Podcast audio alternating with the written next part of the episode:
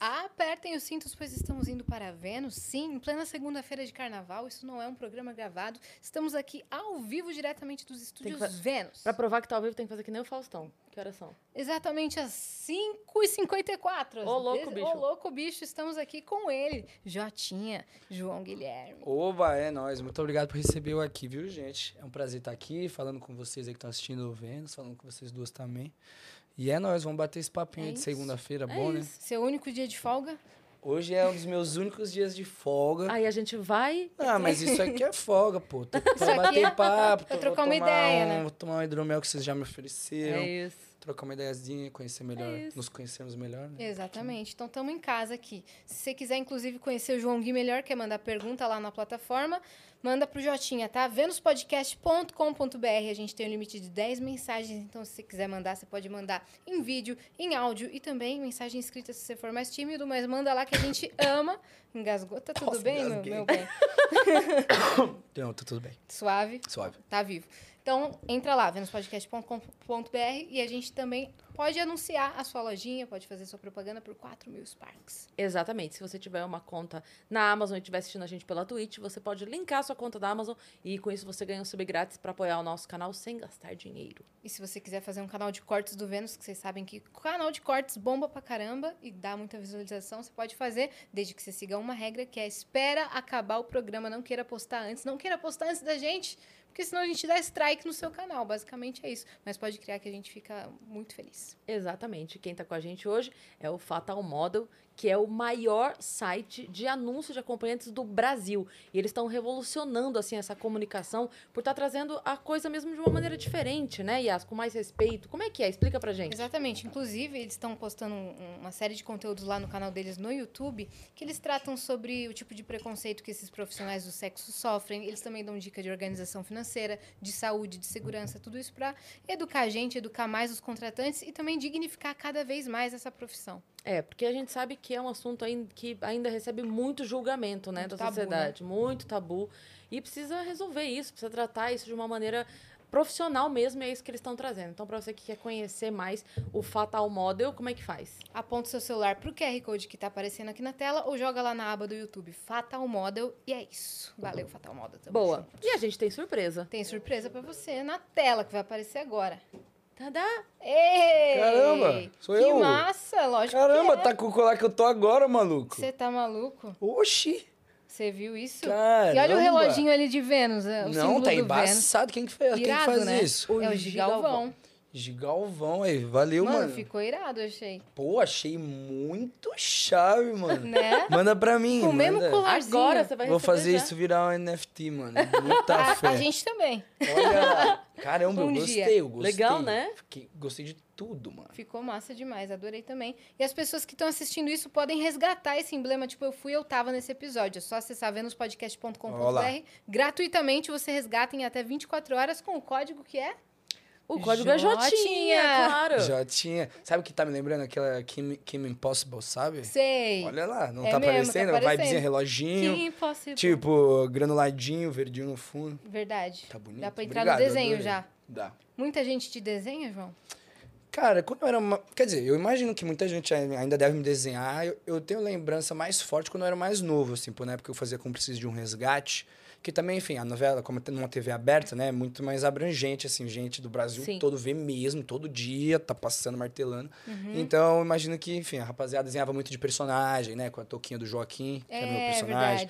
É, tudo. E era, e era bem legal. E aí, mas hoje em dia eu vejo uns também assim, só que isso aí é da hora, porque não é só desenho, né? O cara fez um. Estudou Não, você? Não, é, e fez a anima... E é animação, isso aí, né? Ele faz no computador. Isso. Exato. Então, É. fica vibes. Ficou chave. Ficou chave. Como é que tá a sua semana, cara? Minha semana, olha. ah, a minha semana tá bem corrida, pra ser bem sincero, mesmo estando aí no carnaval. Por quê? Eu ingressei num novo projeto agora, no Rio de Janeiro, ah, nos estúdios Globo.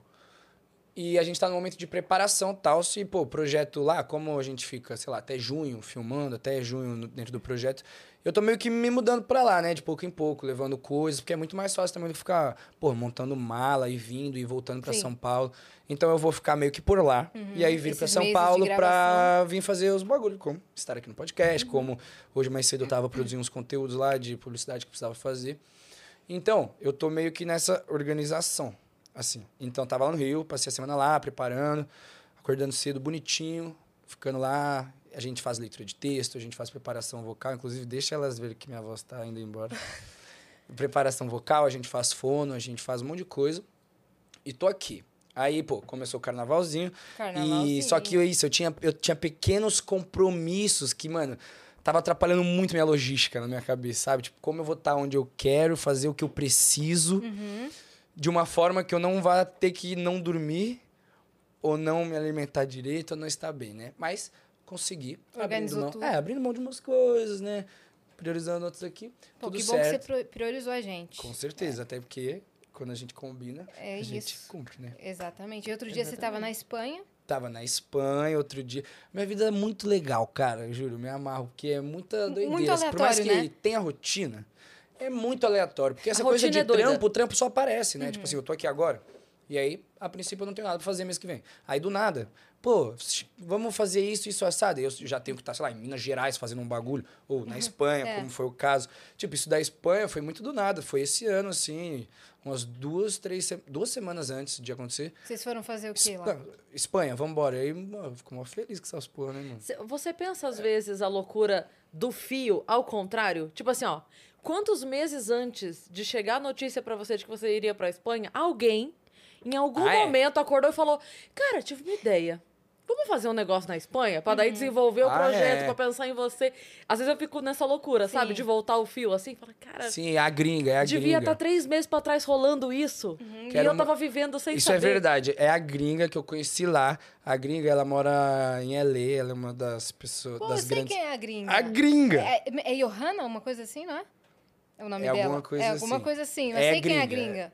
Aqui no Brasil ela é gringa, É só a lá gringa. fora que a gente chama ela de outros nomes. Tem... Ah, entendi. Aqui ela é a gringa. E a gringa que ela trabalha na Amazon, né? Tem um trabalho lá muito grande, ela organiza, comanda muitas coisas lá.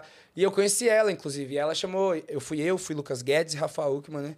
A gente foi pra lá, enfim, e foi muito divertido. E o ainda mais Galvão? com. Aham, é verdade. Ele já tava por lá, ele encontrou a gente lá.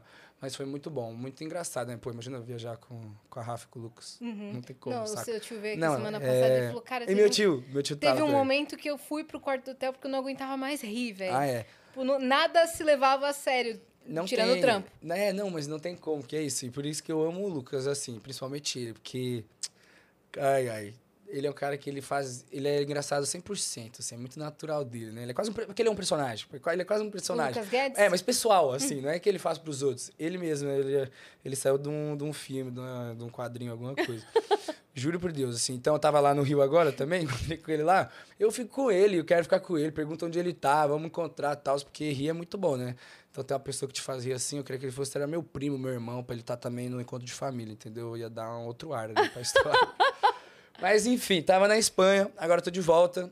Tô aqui hoje, terça-feira, que é amanhã. É, amanhã. Eu fico aqui até umas 8, tô voltando pro Rio, porque é quarta-feira. A gente começa a mesma coisa. Caramba, Preparação, véi. tal, aí quinta, sexta, sábado.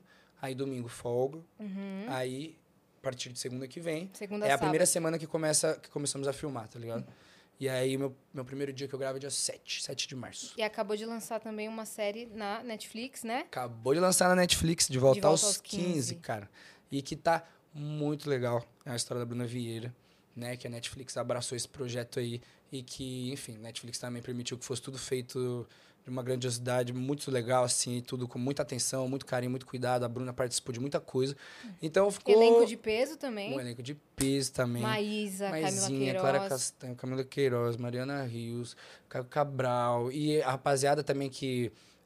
Né, tem uma rapaziada que não tem tantos projetos conhecidos também, assim, né? Mas que, enfim, são muito talentosos, que compõem nosso elenco jovem ali, o elenco mais velho também, pessoas que eu não conhecia.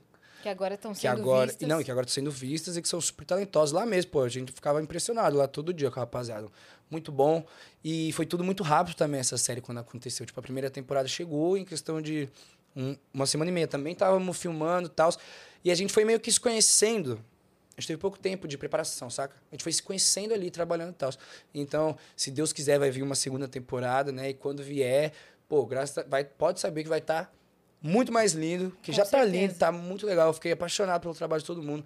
Gostei, superou todas as minhas expectativas, assim, ó, É, papo ontem reto. quando eu abri meu Twitter, tava lá, João Guilherme nos Trending Topics. Daí eu falei, caramba, ele vai amanhã no Vênus, deixa eu já ver o que, que tá rolando aqui. O que quando tá clica, rolando. mano, todo mundo assim, estou apaixonado pelo personagem do João Guilherme na série. Não acredito que eu tô chipando o João Guilherme com a É, Maísa. pois é. Então, ó, porque é, é doideira, rapaziada. Realmente gostou do Fabrício. E que graças a Deus, porque enquanto a gente tá lá fazendo, preparando, porque ele, a ele gente é só fofo? torce Como é que é o isso. Fabrício? não. É, não é que ele não é fofo, né? Ele, ele vai. Ele tem, o arco dele vai, vai mudando ali na história, né? Ele vai transformando, vai mudando um pouco suas atitudes e tal, se tornando um cara mais respeitoso assim, mas ele é um bad boy, né? De início. Ele é um menino popular na escola. É o Chuck Bass. Hum, e ele é apaixonado na, na irmã da Anitta, né, a Luísa. E ele vira amigo da Anitta pra poder ajudar com a, com a irmã dela. Então ele fala assim, ó... Ela pede um favorzinho ali pra ele, ele fala, tá bom, mas você vai ter que me ajudar, ficar com sua irmã e tal, que ele é apaixonado de sempre. Ela namora com outro menino lá, que é um mala. E aí, enfim, grande parte do Fabrício é nessa ideia e, ele se aproxima muito, né? Ele e a Anitta, e ele começa pô, a gostar dela como amiga, de verdade, porque antes ele zoava ela e tal. Fazia um bullyingzinho de leves com ela. E aí eles se tornam amigos, só que a gente tem muita cena junto, só eu e Maísa e tal. E aí a rapaziada amou, assim. Nossa, tal, química de milhões. É, nossa, comentário mesmo. Não, isso que é, comentaram foi o tweet mais feito. Como que foi tempos. trampar com a Maísa? Porque vocês Ah, é sempre foram perfeito, amigos, cara. mas acho que vocês nunca tramparam tão próximos assim, né? É, eu gosto muito da Maísa, desde sempre, eu amo ela, tá ligado? E como a gente se conhece desde os 15 anos. Não, 15 nada, pô. Como precisa de um resgate, tinha 13 anos. Foi. Tinha 13 anos ali que eu entrei. Conheci ela, né, logo no SBT, porque ela era contratada da casa, tava sempre por lá. A gente virou muito amigo e fomos virando amigos, e a gente, tipo, levou essa amizade pra fora da empresa, tá ligado? A gente começou a sair. ah, o ex-namorado da Maísa, Nicolas Arachira, era um amigão meu. Então eles também, nesse rolê de fora, se conheceram, acabaram namorando. Então a gente se aproximou muito mais também, porque era um. Ah, eles se conheceram através da sua amizade com ele. Ah, É, não sei se se ouviram falar um pro outro por conta da minha amizade, mas eu que pro- pro- proporcionei esse encontro de lendas, tá ligado? Então, enfim, a gente tem uma amizade de muitos anos e a gente já tinha feito com, é, tudo para um Popstar junto, que é um filme, né? Uma adaptação também da Thalita Rebouças para os cinemas. E só é, que verdade. só que o meu personagem era mais uma participação, assim, ele não, não tinha tantas cenas contracenando com a Maisinha, com a Clara também. Eu tinha feito esse projeto com ela. Não tinha tanta cena contracenando com ela, e nesse a gente pôde ter, e eu tenho certeza que se rolar essa segunda temporada, a gente vai ter muito mais depois de toda essa aceitação do público. E eu fico Sim. muito feliz que a rapaziada gostou. Porque, enfim, no final das contas, eu e ela novamente, né? Nossa amizade aí de anos, muita consideração pelo outro. Então, rola essa Foi massa. sintonia, assim. Foi Qual que é a história? Dá uma resumida aí que eu ainda não tive Ó. tempo de ver. Anitta. Anitta mais velha, que é interpretada pela Camila, tá meio feliz com a vida dela, né? Ali, enfim, 30 anos, ela tá chegando ali, aí tá na, na crise dos 30 anos ali e tal. Ah, não, devia ter feito isso, devia ter feito assado. Minha irmã tá casando com o cocôzinho que ela conheceu no colégio. tipo, tá tudo muito errado, eu não tô com o amor da minha vida tal. Se queixando, legal. E ela descobre uma forma de viajar no tempo, tá ligado? E sem querer, na real. Ela, é a viagem no tempo que encontra a Anitta, na real. Uhum. E ela volta no tempo, né? Fica aquela confusão, não sabe o que é realidade, o que é mentira, se ela tá sonhando, se ela tá vivendo, etc. E ela depois começa a usar disso pra, enfim, consertar as coisinhas que ela acha, né? E óbvio que viagem no tempo tem tudo aquele kikiki de ficar voltando e fazendo merda sem querer, né? Mexendo na, mexendo na linha na linha, nas realidades aí. E isso é muito divertido, essa relação da- do elenco mais velho, né? Ah, Bruno Montaleone, que interpreta né, o Fabrício mais velho. Então, enfim, tem toda essa relação deles mais velhos aqui, e ela volta. Então, por volta de um, um episódio, outro episódio, ela tá voltando pra checar como as coisas estão. E fica caótico, né? Você foi caracterizado bem de novinho, né? Eu fui, pô, né? Arrancaram meu bigode. Que agora eu tô sem novamente. Que é isso, vou começar o projeto, tem que arrancar o bigode. Por isso que eu fico de bigode quando não tô filmando alguma coisa. Aí foram lá, arrancaram meu bigode. ah, eles cresceram meu cabelo, que meu cabelo tava crescendo ainda, ele tava aqui mais ou menos. Então colocaram um aplix, né? Que o Fabrício tem uma cabeleira, não é meu aquilo tudo lá. E que inclusive mó trabalho, ficar. Enfim, manutenção, ter que cuidar dos cabelos. Eu ia largando o cabelinho por onde eu passava, sabe? Na cama tinha uns. Eu fui pra praia uma vez, aí vários cabelinhos, cabelinho na piscina. Hum, Não, não é legal. não é. Mas, enfim, osso do ofício. E, e foi, a caracterização foi, foi, foi bem legal, eu gostei. As pessoas fala, falando muito sobre, inclusive, caramba, O João Guilherme me lembra agora quando ele fazia, quando ele era mais novinho, quando ele fazia as novelinhas, que era isso, era tipo um topetinho, né? O cabelo castanho. Castanho não, loiro escuro, como diz meu cabeleireiro. E, e sem bigode. Agora, Você tá com que idade agora? Eu tenho 20. Com 20 Fiz anos. 20. É, fiz agora, 1 de fevereiro, no início do mês. Eu- eu-. Eu fiz agora 20. É, pô. 20, 20 anos. Tá, É tá eu novo co- ainda, então, mas. tô novo ainda, mas já é 20 anos. Já é sabe? 20 Já é anos. 20 anos. Imagina daqui um mês atrás que eu tinha 19 anos. Outra coisa. É 20 outra já, já Não, traz um outro 20 é de- respeito, né? É, eu nem queria fazer 20, sabia, cara? Porque.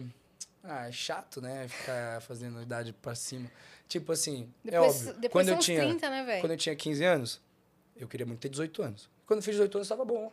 Eu já podia fazer as coisas legalmente, podia dirigir e tal. Só que aí, tipo, 20 já é muito mais responsa. Sabe por quê? Quando eu era mais novo, eu era uma criança prodígia. Agora eu sou. Mas um eu sou uma pessoa que tá aí no game com todo mundo. Desde eu que tenho aí 20 anos até o ator, o cantor, o influenciador que tem muitos outros anos, até uma outra pessoa que tem muitos anos, muitos anos. É, agora não é mais prêmio de, de gato mirim, Uhum, de ator teen, né? É só ator, é só ator. gato do ano. Cantor. É, então assim, uma responsa bate, sabe? Vai batendo assim. E no final das contas, é bom, porque a cidade é experiência, né? Cada ano a gente cada vez mais sólido, mais inteligente, mais respeitoso. Como é que foi essa transição da sua vida do, do João Guilherme que começou todo garotinho para um cara de 19, 20 anos que já tem toda a sua independência financeira, mora, mora sozinho, não sei. Moro, tô morando sozinho. Faz, faz os corres aí, tem que conciliar a agenda, tem que fazer um monte de trampo e ao mesmo tempo quer curtir a juventude, tá ah, ligado? muito, e curto vai pra muito. festa, vai pra rolê. Como é Uhum. que foi essa transição na sua vida? Cara, assim, eu digo que eu amo muito minha vida, as coisas que eu faço, os, lugares que eu vou, a forma que eu levo o trabalho com lazer, com amigos, com família. Muito realizado com a idade que eu tenho, saca? Porque normalmente esse. E eu tenho tempo livre, tá ligado? Eu tenho tempo pra fazer os bagulho que eu quero, pra focar um pouco em mim, assim. E, pô, muita gente na minha idade tá. Meus amigos mesmo, pô. Estão lá na faculdade, tipo, se fudendo, estudar, assim, estudando horrores. Estágio? É, ou estágio, os caras trampando e trampando lá, né? Primeiro trabalho, vai lá, vai ralar mesmo, vai chegar cedo mesmo, vai receber muito não, vai começar lá de baixo. E, pô, como eu comecei a trabalhar com sete anos, todo esse meu... E óbvio que não é com sete anos que você fica responsável, que você cria uma independência, que você cria uma, uma cabeça e tal. Mas eu comecei a mudar esse olhar pro profissional, porque minha mãe falou, filho, isso aqui é trabalho. Tipo assim, não é que você vai estar aqui e você vai falar que não quer mais estar. Ou que você vai estar aqui que você vai fazer uma bia que não vai estar. Ou que vai ralar um pedacinho do joelhinho e aí não vai conseguir fazer. Isso aqui é trabalho, todo Sim. mundo conta com você. Uhum. Igual tal. E isso vai abrindo seu olho pra tudo, assim, tá ligado? Então, com sete anos, beleza, foi muito rápido. Meu primeiro trabalho. Foi um curta-metragem, três dias. Foi uma experiência, né? Quase assim. Fiz, eu falei, caramba, gostei. Foi Você legal. tem memória? Tenho muita memória. Até do teste eu tenho. assim. Sério? Como Como foi? foi?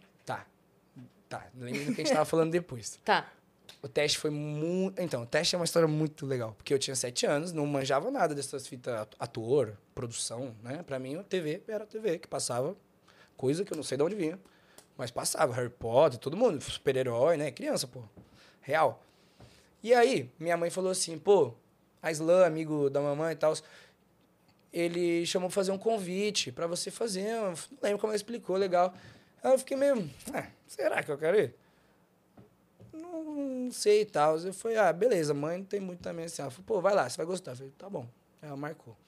Aí chegando lá, inclusive, não queria ir nem por nada, porque eu tinha combinado com meu amiguinho de ir pra minha casa. Aí eu falei assim: não, não vou, porque o Lipe vai pra minha casa, que a gente tinha combinado, a gente ia jogar DS, a gente ia. Você tinha quantos anos isso? Sete. É, não, a gente ia jogar bola e tal.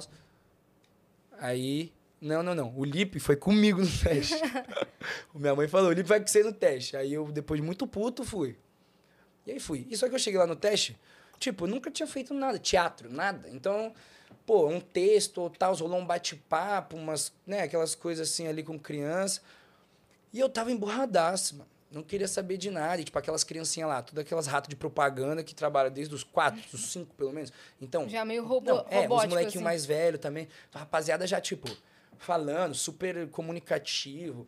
ah, falando com a rapaziada lá que tava trampando no, no, no, no teste e tal. E eu emburradaço. Texto decorado. É, e eu sem entender nada, assim. Aí os caras falaram assim, ó. Não, não, não, juntou todo mundo numa roda. Vai ser, esse é o projeto, uma história que é isso aqui, assim, assado. Quem vai querer fazer o Vinícius? Todo mundo levantou a mão. Eu não levantei. Juro, fiquei bem assim, mãe Eu falou. nem queria estar aqui. Aí ele falou assim, pô, por que você não quer, né? Eu falei assim, mano, eu dou migué desde essa época, cara, juro. Foi o meu primeiro migué que eu tenho lembrança. E daí pra frente, só pra trás. Eu falei assim, então, eu faço basquete, natação. E aí eu não sei se eu vou ter esse tempo, sabe? Porque eu, eu vou ter que largar essas coisas e... É, eu faço basquete e natação, assim, meti essa. Aí os caras, pô, não, tá bom. Entendemos, legal, conseguiu lá. Aí voltei pra casa, minha mãe como putaça, né? que eu meti essa. E aí os caras ligou, pô, adoramos seu filho. Sinceridade dele e tal, os rostinhos dele é o que a gente tava muito pensando. Tem certeza que não quer, não tem como fazer acontecer e tal. Aí minha mãe veio falar comigo, e aí eu não queria, não queria. E aí ela falou assim, Guilherme, você vai ganhar dinheiro, a gente pode comprar um cachorro. Aí eu falei, eu quero. É, agora. Eu falei, óbvio que eu quero. E minha cachorra tá viva, meu pug, viu? A Hannah. Foi o cachê todinho na Hannah. Foi. Aí, beleza, fui lá, fiz. Então, comecei a gostar ali da experiência, porque é muito doido. E, era, um drama, né? Então, tipo, eu tinha, eu tinha preparação ali. Eu tinha cenas que eu precisava chorar, que é uma história engraçada. Eu não queria chorar, porque eu não, sabe, não tava sentindo que eu queria Tô chorar. normal. Suave, tá ligado? Chora, tal, agora. Eu falei, não vou chorar. Aí eles, pô, você precisa chorar. Enquanto não chorar, não vai conseguir fazer. E aí começou a cair aquele bagulho que minha mãe falou lá pra mim, que é trabalho, pai, que não é não quer ou não quer. E aí, e aí a minha mãe me pressionando, e eu não quero chorar, não quero chorar, não vou chorar. Eu não quero Eu não vou chorar, não quero chorar. Aí eles, vai lá, vai lá, vai lá. Botaram eu lá com a Viviane Pasmanter, pô. Tá triste, tá Responsa. ligado? Maravilhosa. E aí fui lá e chorei. E aí foi muito fofinho, assim. Foi o primeiro trampo e eu achei divertido no fim das contas. Fiquei muito feliz de ter um cachorro novo. E aí fiquei aberto, né? E aí, beleza, na- nada aconteceu. Oito anos, aí com nove anos, surgiu uma oportunidade que veio da mesma galera ali, né? Da mesma equipe, para fazer o filme Meu Pé de Laranja Lima. Pô, É, verdade. para fazer testes, etc. Fui fazer os testes também, muitos testes. Aí, e teste é muito legal, me amarra fazer teste, cara. Porque no teste também, principalmente quando é criança, é muito mais assim espontâneo, sabe? Os testes são muito mais em aberto. Eles não vão te dar um texto, não vão te mandar um texto no seu e-mail pra você decorar e vir bater um textão, assim. Eles querem ver muito. Dinâmica. É, eles querem ver muito mais você falando, às vezes você improvisando, ver, ver seu rosto, sabe? Então, eles botaram eu lá. O que que era? Uma planta, né? Porque ele, o Zezé tinha o pé de laranja lima dele, que era um amigão dele e tal. Ele usava a imaginação. E ele falou assim, ó, vai lá, improvisa aí, conversa com, Com o pé. com o pé. E eu lembro que eu fiquei caladão, assim. Não conversou. Aí ele, vai, mano. Vai, conversa. Eu falei, calma, tô ouvindo o que Não ele tá quero falando. conversar eu falei, com o pé, ouvindo o mano. que ele tá falando. Você falou Eu isso? falei, calma, eu tô ouvindo o que ele tá falando. e eu fiquei nessa, assim. Aí meu teste foi muito mais eu ouvindo o que ele falava. E eu falava só umas coisinhas assim, sabe? Tipo, uma conversa mesmo, assim. Ele tava desabafando comigo, eu acho, o pé de laranja lima. Eu fiquei lá. Passei no teste. Tive uma preparação muito legal. E foi a primeira vez, como eu nunca tinha feito aula de teatro, que comecei a entender o negócio da atuação, né? De ser uma coisa mais profissional, essa coisa do chorar, de trazer o sentimento, de colocar essas emoções num lugar um pouco mais racional para poder estar interpretando ali, passando a verdade com Como é que é personagem. quando você é criança, pra entender esse lugar do, do Olha, choro? pra ser bem sincero, eu lembro que assim, os nossos preparadores lá, eles. Não sei qual que é a palavra certinha pra usar, mas eles trabalhavam com o método da Fátima Toledo, tá ligado? Ah, tá. Que é, né, tem muito toque físico e tal, e eles estimulam também por meio da raiva. É mais visceral e tal. É. E eu não. E pra mim foi muito mais fácil. E até hoje é assim, porque é uma coisa que é pessoal até. Tipo assim, pô, eu. Muito difícil eu chorar de tristeza, assim, de magoar, de chateação, tá ligado? Pô, tô triste com isso. Aí Eu só me lembro disso quando, enfim, per- perda de entes queridos, né? Esse tipo de coisa. Mas de resto, é de raiva, assim. Se eu choro é porque eu tô puto, assim, que eu tô, tipo. indignado, tipo, man, querendo explodir. E aí eles descobriram um pouco isso. Então, bem, foi, era belisco pra lá, era belisco pra cá. Eles, mano, era venda, era uma coisa mais sensorial assim, respiração. Tipo, e meu personagem também sofria bullying ali dos, dos amigos do meu irmão mais velho. Então, a gente praticava com essas cenas, tá ligado? Tinha, tinha um amigo meu, no, tem um amigo meu no filme que morre, interpretado pelo Zé de Abril. Então, umas coisas bem tensas assim. Mas como criança, eu acho que foi até um pouco mais fácil. Do Porque que é- eu era é. muito aberto, muito puro realmente por essas emoções. Então, porra, realmente quando ele me colocava nesse lugar de imaginar, ou, pô, me, me... E ele fez um trabalho muito bom, os preparadores foram ótimos, Uhum. tá ligado? Eu conseguia trazer isso. Hoje ainda, mas pô, mais velho, inteligente, com sabedoria das coisas, é mais difícil até. É. Porque a gente pensa demais, a gente, a gente sabe demais o. É, sabe demais. A gente conhece o caminho, a gente fica criando expectativas. E aí é muito mais difícil, assim. Porque é isso, pô. É verdade, né? Quando a gente tá atuando ali. Talvez você acesse uma memória ali que você não queria acessar. tá É, ligado? coisas que às vezes você já é resolvido, por É. exemplo. Tipo, tinha coisas que eu acessava quando eu era mais novo que hoje em dia, tipo, não pega, tá ligado? Não é uma coisa que eu vou, nossa, ficar com esse sentimento mais baixo e tal. Mas é isso. Vivendo, estudando, aprendendo. Deixa eu te perguntar, você quer um café? Não. Uma é- água? Quer comer alguma entro- coisa? A Dani falou que falou. Eu não perguntei pra ele se ele queria comer alguma coisa. Quer comer você alguma quer? coisa? Não sei o que tem pra comer. O que você O que quiser. você quiser. Desafie-nos. Não sei, não, tô tranquilo de comida, pra ser bem sincero. Que horas são? Agora, Agora- 6h20. Lanchinho da tarde, né? Eu acho. É. Quer um misto? Quer pão Hum. de queijo? Pão de queijo. Pão de Tapioca? Pão de queijo. A gente vai falar mil coisas aqui. Pão de queijo com hidromel. Deve Pão de ser queijo. gostoso. queijo. Deve ser bom. Então, lança uns mini pão de queijo pra nós, Dani. Obrigado, Obrigada. gente. Ó, Ah, aí você fez o meu pé de laranja é lima. meu pé de laranja lima foi meu segundo trabalho. Aí, né? Ah, então, e aí foi nesse projeto, que foi um projeto de três meses, onde eu era protagonista. Então, pô, filmava pra caramba. Era uma história com um peso diferente, assim. Foi quando eu me apaixonei, tipo assim, eu falei, porra, é muito legal fazer ser ator. Tipo, pô, eu, perdi um mês e meio de aula e o outro foi nas férias. Então eu tava, tipo, em Minas, com a minha avó, que é uma querida, me ama muito. Minha avó é professora de teatro, então ela me acompanhou minha vida toda. Eu ia bem perguntar da sua relação com sua avó mesmo. Não, é perfeito, assim, minha avó e eu somos muito próximos, assim, ela é super jovem, tá ligado?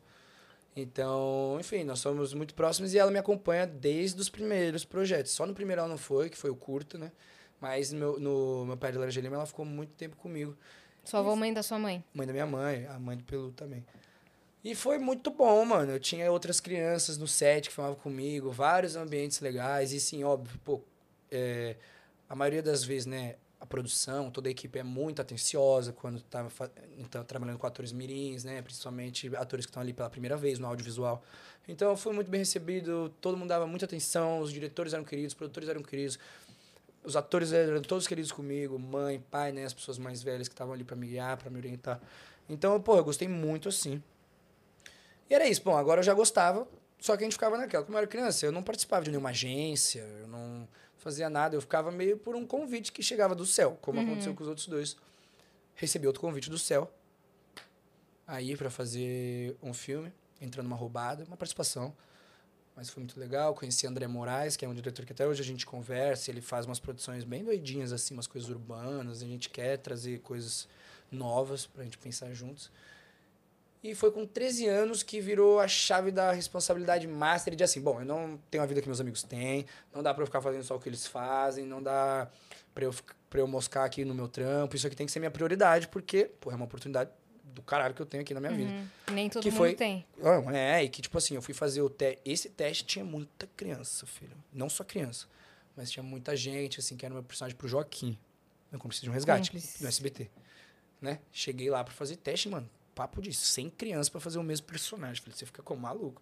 É porque foi, depois de Chiquititas foi, foi, Foi, cúmplices, depois né? Chiquititas. Imagina, sucesso É. pra caramba, Carrossel.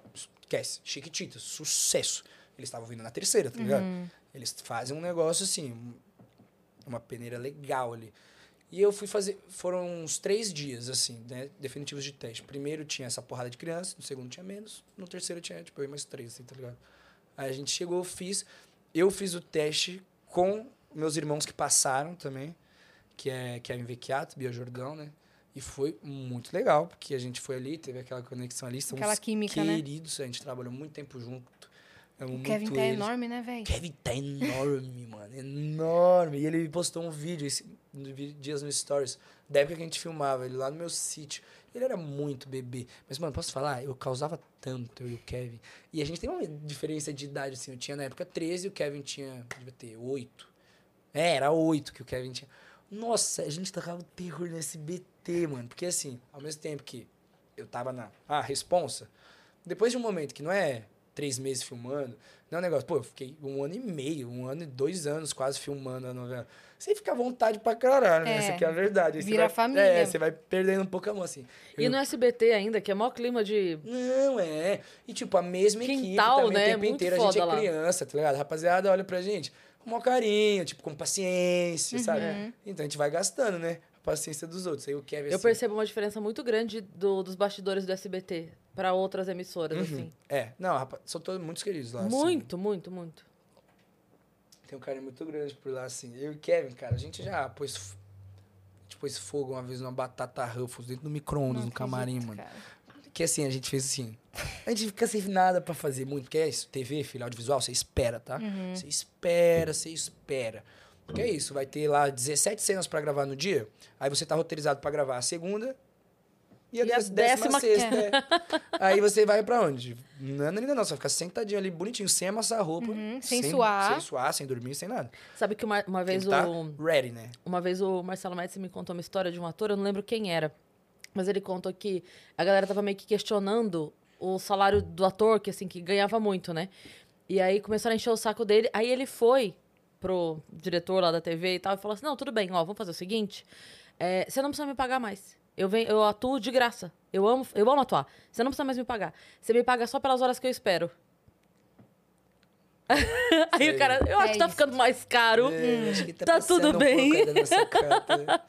É, cara, espera muito, assim. Então ele tocava terror. A gente pôs a Pringles no no micro-ondas. Não sei por que levou a gente a fazer isso. Ligamos e do nada, fumaça. Que não, pô, a gente só botou plástico lá, assim, né? Não era legal.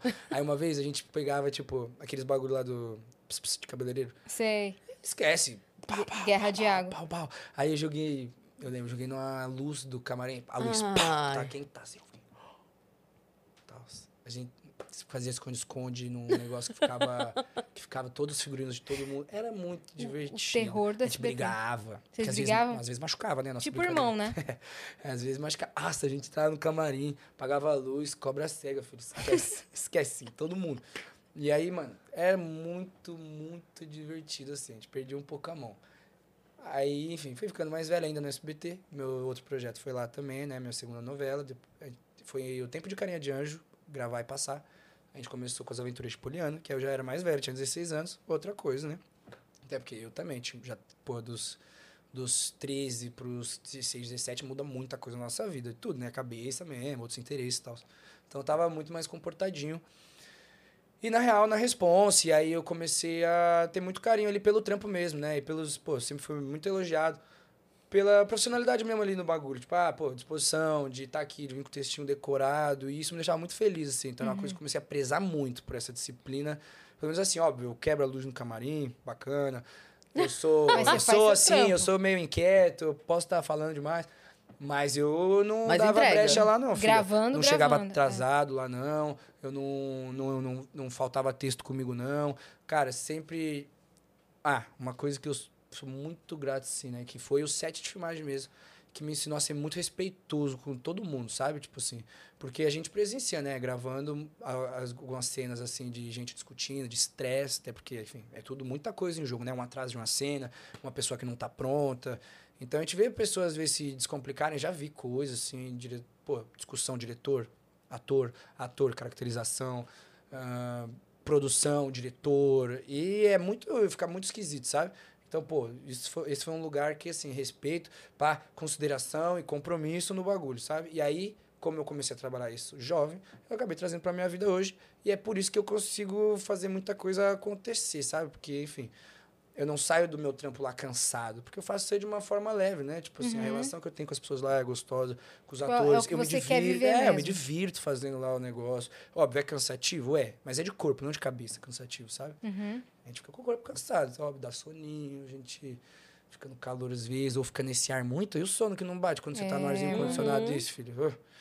Ah, mas é ali, tá ligado? Divertindo e tal. E eu, che- saio, eu, eu chego da gravação, eu tenho energia pra sair, tomar uma com meus parceiros, ficar até umas horas doidão, que eu me amarro também. Tem que ter esse É equilíbrio, óbvio, é um né, mano? Senão- equilíbrio, é, né? senão Um você equilíbrio. endoida, mano. É, exatamente. Como, como e, foi? é, e Pode aí, enfim, aí. hoje, com 18 anos, depois dos 18 anos, com 20, eu posso ter minhas coisas, mano. Ter meu carro, ter meu apartamento, ter a vida que eu tenho, por exemplo, de viajar. E essa, essa, pô, essa possibilidade, né, gigante que você pode ter na vida de fazer seus bagulho, mano. De começar um negócio novo, de estar em um lugar, de conhecer gente nova. E agora ainda solteiro, que, tipo assim, antes você tem sua namorada. E, e isso com todo mundo, né? Então, óbvio que você tem toda a liberdade do mundo, mas você tem uma prioridade própria até, pô. Mas com a minha namoradinha, com a minha gatinha, de dar atenção, de fazer também essa coisa que engloba a vida do casal. Pô, solteiro, você tem um moleque muito grande pra fazer qualquer coisa, assim, né? Só precisa precisa deixar Só sua mãe saber que você tá vivo. e vai, filho. Então é isso. Tipo, então é Rio de Janeiro. E aí é São Paulo. Tipo, eu tava no Rio, mano. Tava lá saindo, fazendo os bagulhos, trabalhando. Aí hoje eu tô aqui. Aí amanhã eu vou voltar pra lá. E aí eu volto no sábado. E aí eu volto pra lá. E aí vou estar lá na Espanha. E sozinho, tá ligado? Minha mãe sempre me permitiu muito ir sozinho pros lugares. Eu acho Uhum. isso muito legal. Porque eu, porra, hoje me viro papo reto. Que eu acho que só no, no Japão, na China, esses lugares eu vou ter uma dificuldadezinha. Mas, nossa, no mundo todo lá, mano. Sai na Espanha, conversa pra caralho, desenrolo. Pá, né? Sei eu tá no meu lugar ali, não preciso perguntar pra saber as coisas, consigo Uhum. ver, entender, compreender os bagulhos. É muito dessa Mas, mas você vai sempre com alguém da equipe, tipo, com, com o Pelu, Pra trabalhar, com vou. assessoria, é, pra trampar. Mas eu viajo sozinho pra lá e pra cá. Quando foi que o Pelu Legal. pegou pra, pra agenciar a sua carreira? 13 anos, quando eu entrei no SBT. Assim que entrou. Porque é, porque assim, quando eu entrei no SBT, diferente de filme, né? Assim, eu tinha feito um curto, dois filmes. Só que, enfim, tava fazendo cinema nacional, né? Que tem o seu público, mas não é esse público gigante, até porque você vai no cinema e tá passando uma porrada de produção de fora.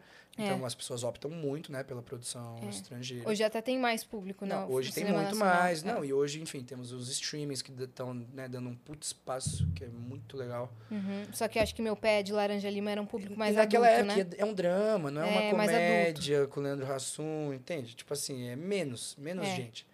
Então, eu não era famoso, por exemplo. As pessoas não me reconheciam na rua, nada disso. Tipo, tinha gente que uma pessoa ou outra falava: caramba, você não é a criança. Porque, óbvio, a pessoa viu o filme e aí olhou pra minha cara, tá ligado? Uhum. E aí no SBT eu comecei a ter outras coisas. Então eu já tinha 13 anos, eu já era um pré-adolescente, que eu já tinha um Instagram, né? Que eu já dava beijinho na boca, eu já era um menininho, né? Assim, fazia besteira, né? Então, assim, pô, meu tio falou, vamos cuidar dele, porque é isso, vai vir no SBT, vai ver seguidores para Instagram, vão vir oportunidades de trabalho de publicidade. Pô, o meu personagem, ele cantava, e foi aí também que eu comecei a, a pô, produzir, né? Produzir música com meu tio, comecei a... Você já cantava desde pequeno? Não, sempre cantava esportivamente, né? Tipo, Com a sua família ali. cantar, né? É, normal, cantar, pô. No chuveiro. É, cantar, assim, quando ouve as músicas, legal. Mas aí lá eu tive que gravar a abertura da série. Da série não, da novela. Aí então, eu falei assim, meu tio falou, você tem vontade? Você acha legal? E eu falava tudo, tenho vontade, vamos fazer. Tio, igual eu hoje trabalho, é isso aí, vamos, vamos fazer. Pô, não vai, Guilherme. Eu falei, vou, vamos fazer, publicidade, é apresentar o bagulho, é fazer um reality show ali, Uhum. apresentar um negocinho aqui, fazer uma premiação aqui. Eu falei, vamos embora, filho, tudo. vamos fazendo, vamos fazer. Então a gente começou. E, e engraçado porque a evolução na música é, é tipo assim, eu tenho música desde 13 anos. E eu nunca parei de fazer música, né? Todo ano, assim, meu tio fazia questão que a gente lançasse algum projeto, lançasse uns quatro, cinco, seis músicas, né? A gente tinha músicas infantis na época da novela. Então, tipo, cara, você vai dar uma discografia lá no Spotify, é muito engraçado, que você consegue ver a primeira música até a mais recente, papo que tem, sei lá, umas 30 músicas, assim, sabe? Lá, assim. Então é muita coisinha. E é fase fase, mano. É 13, aí 14, aí 15, aí 16 mudou um pouco. Mas não era onde eu queria chegar, mas eu vi que é o caminho para chegar num lugar que eu buscava. Aí com 17 a gente já tava num caminho muito mais legal. Uhum. 18 tal, 19, pô, a última som que eu fiz me- é meu preferido, assim, de longe. Que Então, estilo que é? É trap. Uhum. É, é o estilo que você quer seguir. É. É, porque é o que eu ouço, pra ser bem sincero. Eu, eu ouço assim. Eu ouço.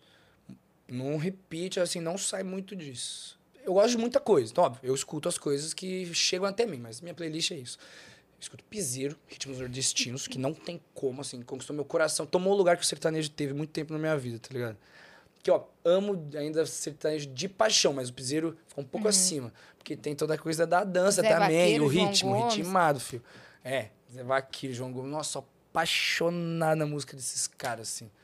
Apaixonado. Conheci o Zé Vaqueiro, ficou trocando ideia comigo, me dando conselhos. Fiquei Ele tem uma cara de ser gente boa, velho. É, o João Gomes também. Eles são todos jovenzinhos. O João Gomes tem a minha idade, ele é mais novo que eu. Ele é mais novo que você. O João Gomes é mais novo que eu. E eu sou muito fã dele, mano. E, e os caras trampam desde cedo também. Uhum, é, pô, os caras é músico a cota, assim. Som então, de vaquejada lá. É, é. Piseiro, ritmos nordestinos, legal. Aí, trap. E eu escutava, né, o hip hop desde cedo, né, lá de fora. Escutava nacional também, e aí veio o trap lá fora, e o trap logo veio pra cá. E eu, pô, valorizo muito, o, por exemplo, o funk, que também é o meu top 3, tá? Funk, trap e piseiro. Isso, já gostava muito de funk na época que o trap nacional veio.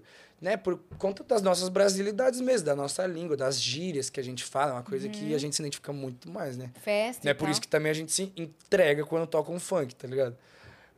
E aí, quando eu vi o trap nacional, eu falei, pô, bem mais legal ouvir os caras falar da vivência aqui do Brasil, falar o nome da bebida do jeito que a gente fala, falar as gírias que a gente fala. Então, mano, eu gostei muito e eu comecei a ver potencial pra caramba também, né? Porra, eu lembro quando o Matuê lançou o primeiro hit dele lá, eu já ouvia pra caramba os negócios, quando os moleques da Recaide lançaram as primeiras músicas, assim, que, né, que, tomaram uma proporção de atingir um, um público que já não conhecia eles, assim, diretamente. Sidoca. Então eu fui conhecendo e eu fui gostando muito, assim, vendo essa cena surgir, né? E a rapaziada ganhar destaque, etc. E eu falo pro meu tio, desde que eu vi o primeiro trap, eu quero fazer trap, vamos fazer trap, tal, tal, tal. Porque o trap tem potencial gigantesco. E meu tio ficava falando assim, ah, aquele negócio que é muito nichado tal. Que era, no início também era, um, era diferente, né? Hoje em dia os caras são muito avançados, assim, de tudo mesmo, pô. Eu vejo os caras lançando projeto, faço questão de ouvir uma música por uma música. Né? Porque hoje os caras têm muita referência, a produção no trap tá muito pra Tá frente. gigante, tá? Muito pra frente. E não é à toa. E eu, nossa, já falei, joguei muito na cara do meu tio que o Matuê é um artista hoje aí, vai, número um, podemos dizer aí, um artista gigantesco. Gigante. Pra fora do Brasil. Aham, e inclusive. eu falava pra ele, filho, eu falava assim, ó, esses caras tudo vão ser dono dessa porra toda. Porque no trap lá fora foi assim. O Drake, o Travis Scott, os caras são os top hot billboard lá e É isso. fé, assim. Óbvio, tem todo o espaço da galera do pop, né? Tem todas as outras músicas, mas eles estão lá. Pega o 10 lá, deve ter uns 4.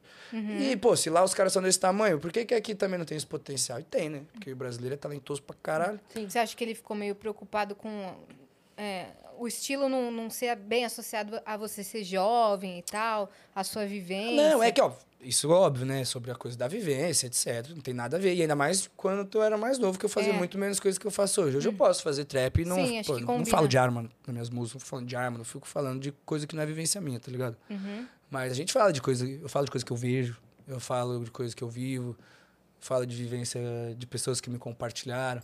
Então, eu não vou perder a mão nisso, até porque senão, pô, ia ser ridículo. pra ser Uhum. Não, por sincero. isso que depois você realmente fez, né? Exatamente. E a gente foi encontrando e legal, porque. E hoje, inclusive, é uma coisa muito independente, que meu tio não ouve trap. Então, meu tio fez música comigo minha vida toda. E hoje é uma coisa que muito mais da minha parte. Então, hoje eu vou fazer meus sons, meu tio não participa de muita coisa, entendeu? O que, enfim, até três músicas atrás, ele tava toda vez sentado junto, escrevendo, produzindo, etc. Fazendo os corres independentes lá, encontrando com a rapaziada que, né, que trabalha com isso, que, que entende bem de, de trap, que faz os bagulho. E eu, pô, eu tenho umas músicas aí que eu não lancei que estão muito legais, mano. Tipo assim, de verdade, né?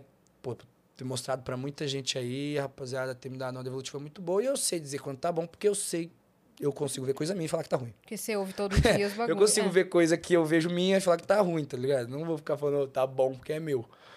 Né? Exatamente. E eu vou lançar isso, eu só preciso tomar um tempo aí pra, por exemplo, finalizar um projeto, fazer alguma coisa. Porque também essa coisa de, pô, de- eu não faço parte de uma gravadora, nunca fiz, porque era uma coisa muito independente nossa, né?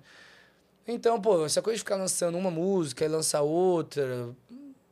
O corre não vira dessa forma, sabe? Você tem que sentar, faz um bagulho concreto, lança e bate, bate, bate. Uhum. Com conceito, e, não, Com visualizer, conceito, é. com visual, com as pessoas que querem estar contigo no teu corre, tipo, fazer música com você. Hoje eu conheço muita gente, muitos amigos da cena do trap, muitos amigos da cena do funk, muitos cantores que, que, que eu adoraria colaborar, tá ligado? Com, com os caras. Os caras já falaram que, pô, marca uma presença.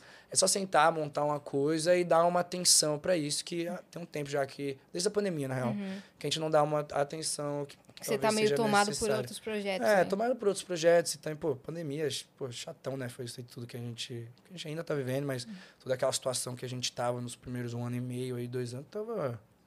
hum, Tava ridículo aquilo. Então não dava vontade de fazer muita coisa, tá ligado? Eu fui me isolar lá no interior, ficava lá, tava namorando na época, então, graças a Deus, que imagina um solteiro, nossa senhora. Isoladaço. imagina um solteiro isolado, fica maluco. Fica. Fica. Fica. Então, entendeu? E aí, tipo, dei um pouco esse espaço e a gente ainda não, não embalou, não. Mas a gente vai, a gente vai vir. Eu, vou, eu tô chegando. Já Chegando tinha tá ainda. vindo. Tô. Nesse tempo da pandemia, você focou bastante também na área de jogos, né? De streaming, essas coisas. Assim, eu foquei na área de jogos pessoalmente, que eu fui inventar de streamar há pouquíssimo tempo atrás e que eu nem dei continuidade, assim, eu montei tudo. Falei assim, bom, eu vou ver qual é. Só que o jogo que eu, eu só jogo um jogo, Hum. que é o Call of Duty lá, Warzone, tá ligado? Só Sei. que eu só jogo esse, não tenho muito interesse em jogar outros jogos, porque eu gosto do jogo, porque eu sou bom nele, assim, bom, tipo, pô, eu tenho um desempenho legal, e é um jogo que é de pura habilidade, assim, tipo, realmente, tá ligado? Não é um jogo fácil de jogar. Então isso exige que eu treine, eu faço coisas melhores, pô, cada vez deitando mais, e isso é muito instigante, tipo assim, eu quero praticar igual um esporte. Tá ligado? Infelizmente eu não corro, não faço o tanto de pirueta que eu faço lá no jogo, senão ia estar gigante, filho. Mas assim, é um treino pesado, pura habilidade. Eu tenho meu amigo que joga melhor que eu, então, tipo assim, eu quero ficar tão bom quanto. Pô, eu conheci os pro players, tudo que joga. Só que, qual é a fita? Eu vou lá streamar. Primeiro que o público não é muito grande, porque não é um jogo tão popular, porque é difícil. Então não é todo mundo que joga. Tipo, não é uma coisa tipo. Ah, não tô dizendo que esses jogos não sejam difíceis, né? Mas o Free Fire, que é uma coisa no celular, que tem um público mais novo que joga e que desenvolve melhor no jogo, então tem essa massa Mais que vai estar lá acessível. te assistindo. Como o GTA, que não é uma coisa tanto de habilidades no game, mais de interação, né? História. é. História, um entretenimento ali. Então é muito menor. E aí, pô, comecei a fazer. Não, não tava girando muito pelo lugar. Falei, não vou ficar fazendo bagulho aqui, eu prefiro jogar sozinho, tá ligado? E aí, qual era a fita? É. um- Que é meio que um peso você ficar entretido, Ah, é? né? E aí, e a outra fita é, como é um jogo de habilidade, eu tinha que prestar atenção num chat e as pessoas puta, ah, não responde, os caralho a quatro, e eu no meio de uma guerra. eu, eu dando tiro pra caralho, tomando tiro, tomando pipoco, deslizando, e os caras respondem o chat. E aí eu também ficava nessa dívida com o chat e não conseguia desenvolver bem. Aí eu fui ver um dia lá. Eu tava, não tava conversando, não tava jogando bem. E Eu nem falei, o que, que eu tô fazendo? E nem eu tava nada. puta. Eu falei, o que, que eu tô fazendo aqui? Então eu parei de streamar, ainda tô jogando. Mas eu. O, sem querer te interromper, mas o Chicó, que é foi o nosso primeiro convidado no Vênus, ele eh, falou a mesma coisa. Lembra que ele tinha falado que ia pra. Ele falou assim. eh, eu falei, mas só de você estar ali falando normal, ele falou, Cris, mas não dá. Porque eu, eu vou estar pensando. Ah, É. já tem 30 segundos que eu não falo nada. Não sei o que. Aí ele falou, É, e é não, eu muita- quero jogar e pra aí, tipo, relaxar, não quero. É, e aí você tá jogando, e quando você vai olhar, você lê, né? Você fica pensando e vezes É. você- enfim, não funcionou muito. Então, se eu for voltar a streamar, que eu, algum dia, quando eu tiver numa outra vida, não a que eu tô tendo agora. Uma outra vibe, né, É, também. Eu, eu volto a streamar, mas eu volto pra uma coisa tipo GTRP, que é super divertido, É. tá ligado? Pô, eu vejo corte, eu vejo coisa no TikTok, é comédia, assim. É um jogo que é muito mais esse, papo e que eu me amarro também, ficar lá trocando ideia, tirando uma onda com os caras. Tipo, vai ser, vai ser legal. Mas eu foquei muito e foi um ano que eu trabalhei muito minhas redes no geral, tipo assim, Instagram, pô, o crescimento que eu tive assim com é, no mercado de publicidade mesmo pra para Instagram, pra rede Twitter, TikTok de 2020 pro ano que eu tô, assim, é, foi muito grande, sabe? Tipo, hoje eu trabalho muito com isso, assim. Sim. Tipo, é o dia todo que chega coisa e, e a qualidade cada vez mais incrível, Então, véi. e aí eu comecei. E antes eu não gostava disso, porque meu Instagram, até antes da pandemia, era coisa muito pessoal. Pessoal, assim, óbvio, postava, porque as pessoas precisavam me ver. E como desde os 13 anos eu tenho essa, esse Instagram público, costume. Mas eu era muito desleixado, assim, tipo, quanto a vi vídeo, esquece, eu ficava fazendo vídeo. Quando eu não tinha um TikTok, era só foto no Instagram. Não tinha rios, não tinha essas coisas. Hoje em dia é todo mais uma dinâmica. Hoje eu fiquei gravando isso. Fiz três vídeos, duas. Hoje duas, você ficou... Aham, hoje cedo. Publicidade, duas publicidades, e foto pra publicidade também lá, de Instagram, o negócio da fila, os negócios Chiquinho Sorvetes, que eu fiz uma campanha muito legal. E é isso, e hoje eu gosto. Foi o ano que a gente trabalhou tudo. Hoje a gente vai, né, só. ah, Mas só fazendo as coisas, não, a gente não tem mais toda essa questão de ficar fazendo para chegar, né? Porque é isso também, você precisa começar. As, as marcas precisam ver que você faz esse tipo de conteúdo. Pra elas começarem a trabalhar isso com tudo. TikTok é a mesma coisa. Stream é a mesma coisa também. Tipo, você precisa estar lá, martelando um tempinho. Construindo começar a ter as comunidade. pessoas, pra começar você, pô, ganhar uns anúncios lá legal. É. Rapaziada, querer trabalhar por conta da rede. Então, hoje, TikTok e Instagram funciona legal e eu posso me, me, me, me, ceder um pouco mais pra essa coisa de atuar, né? Que quando a gente tá realmente não filmando é muito intenso, assim, né? Ficar lá, enfim, normalmente outra cidade. ah, outra cidade que você tá fazendo negócio, são horários bem, tipo assim, full day.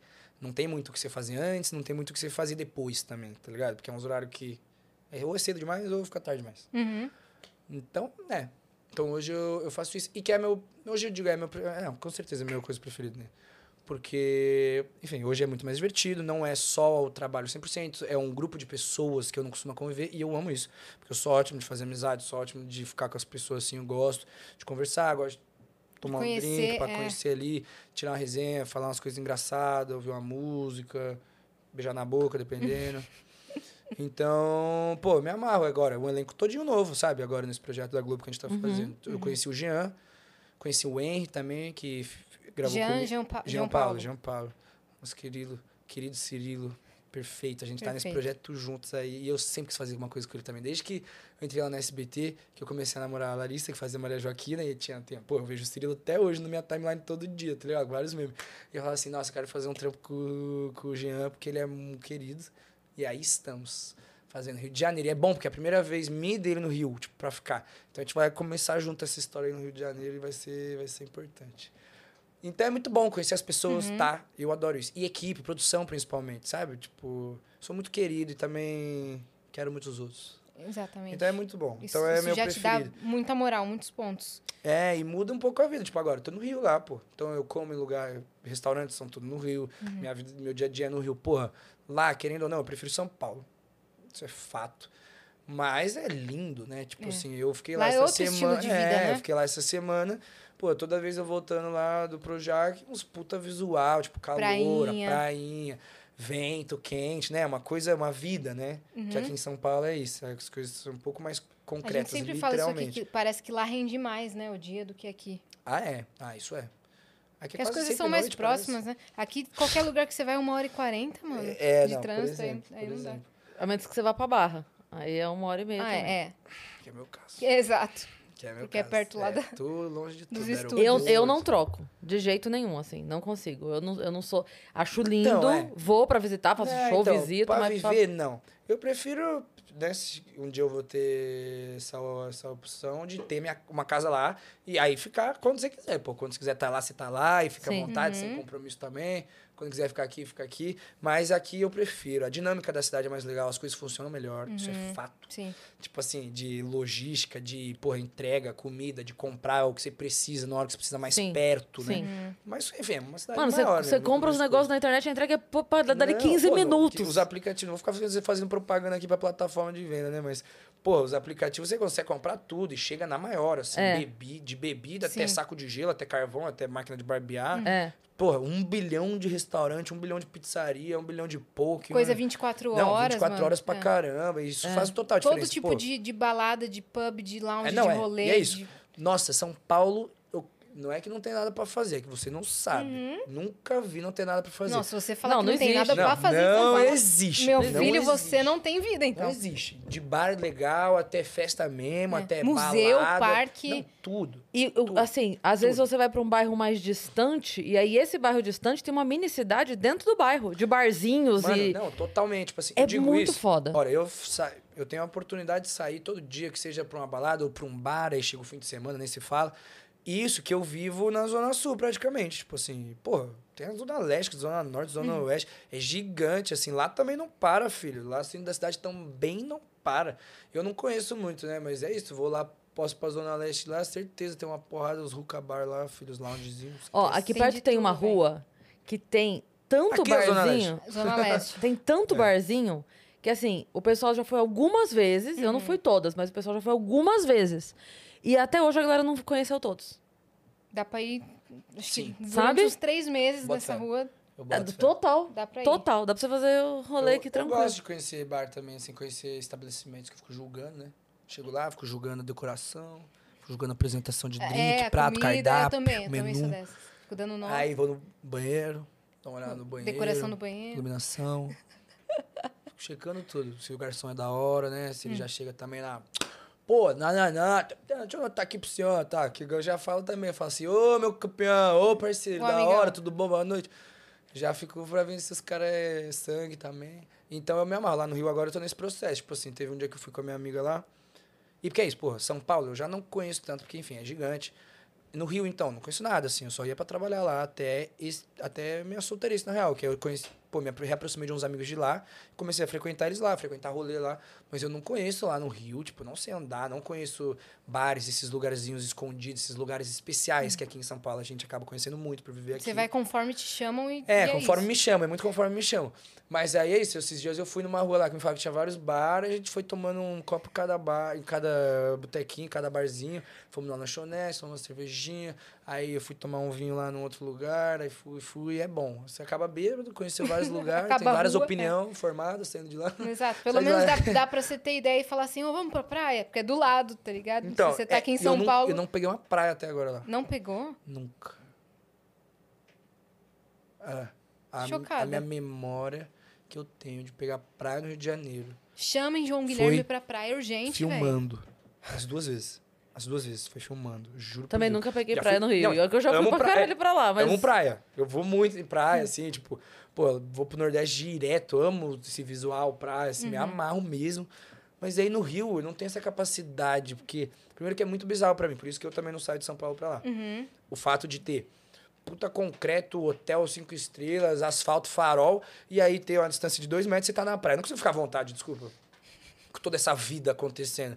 Porque tem uma rapaziada num timing aqui e você total. tá totalmente em outro, tipo. É porque, assim, quando, perto, quando tá a gente tá aqui e vai pra praia, você está É um na cidade da praia, você anda de sunga na Não, cidade. E é, um, e é isso. E é um momento pra nós paulistas. É um Assim, ah, momento. eu estou indo à praia. É. Então não é só pegar um 10 minutos e voltar também em 10.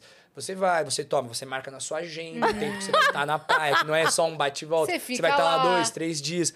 Tá ligado? Já é uma outra atmosfera. Você não tem literalmente Sim. nada, nenhum Você combina, compromisso. né? Não, você não tem nenhum compromisso quando você vai à É. praia. Você É só férias na praia, é, férias, na praia. Aqui não, aqui é tipo uma passada na praia. É. E eu não sei se esse tanto de areia na bunda vale a pena pra uma passada. entendeu? Aí eu fico um pouco nessas. Mas, é, enfim, eu, eu tô aceitando. Vai rolar convites. ainda, Minhas é. amigas estão me, tão me, tão me amolando. Por exemplo, agora que eu tava lá, teve um dia que eu quis ir na praia, eu não tive companhia. Meus amigos Tá vendo? estavam viajando, estavam em São Paulo. Mas você já amigos foi molhar o pé, pelo menos? Não, Não? não. Eu dormi. Tava no hotel, aí eu fico ar-condicionado, é foda. Então, Então, essa semana que vem te desafio a ir pra praia um dia. A- E vou ficar esperando, vou vendo. É, tá bom, eu vou. Eu vou, não, eu vou. Eu vou pra mim, a ah, melhor um parte dia. da praia é a Vou. vista. É. Eu gosto. Olhar. Eu gosto de Tô sol. feliz. Eu gosto de sol, assim, me amarro. Tomar um ficar, no, sorvetinho, ficar no solzinho um ali. E pastelzinho. um tibuzinho no mar também. Faz, eu Tibum. me amarro, assim. Você é dos esportes também? Sou, sou. Eu Você gosto. surfa?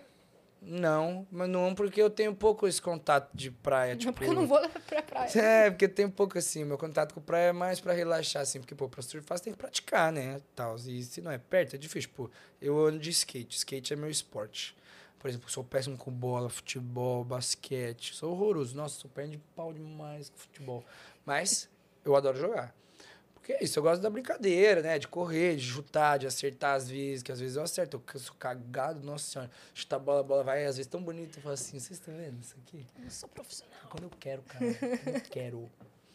E aí eu me amarro com o esporte, sempre gostei. Porque, pô, minha mãe sempre me botou pra fazer muito esporte. Eu lembro que eu, ela me matriculou, tipo, numa academia, academiazinha assim.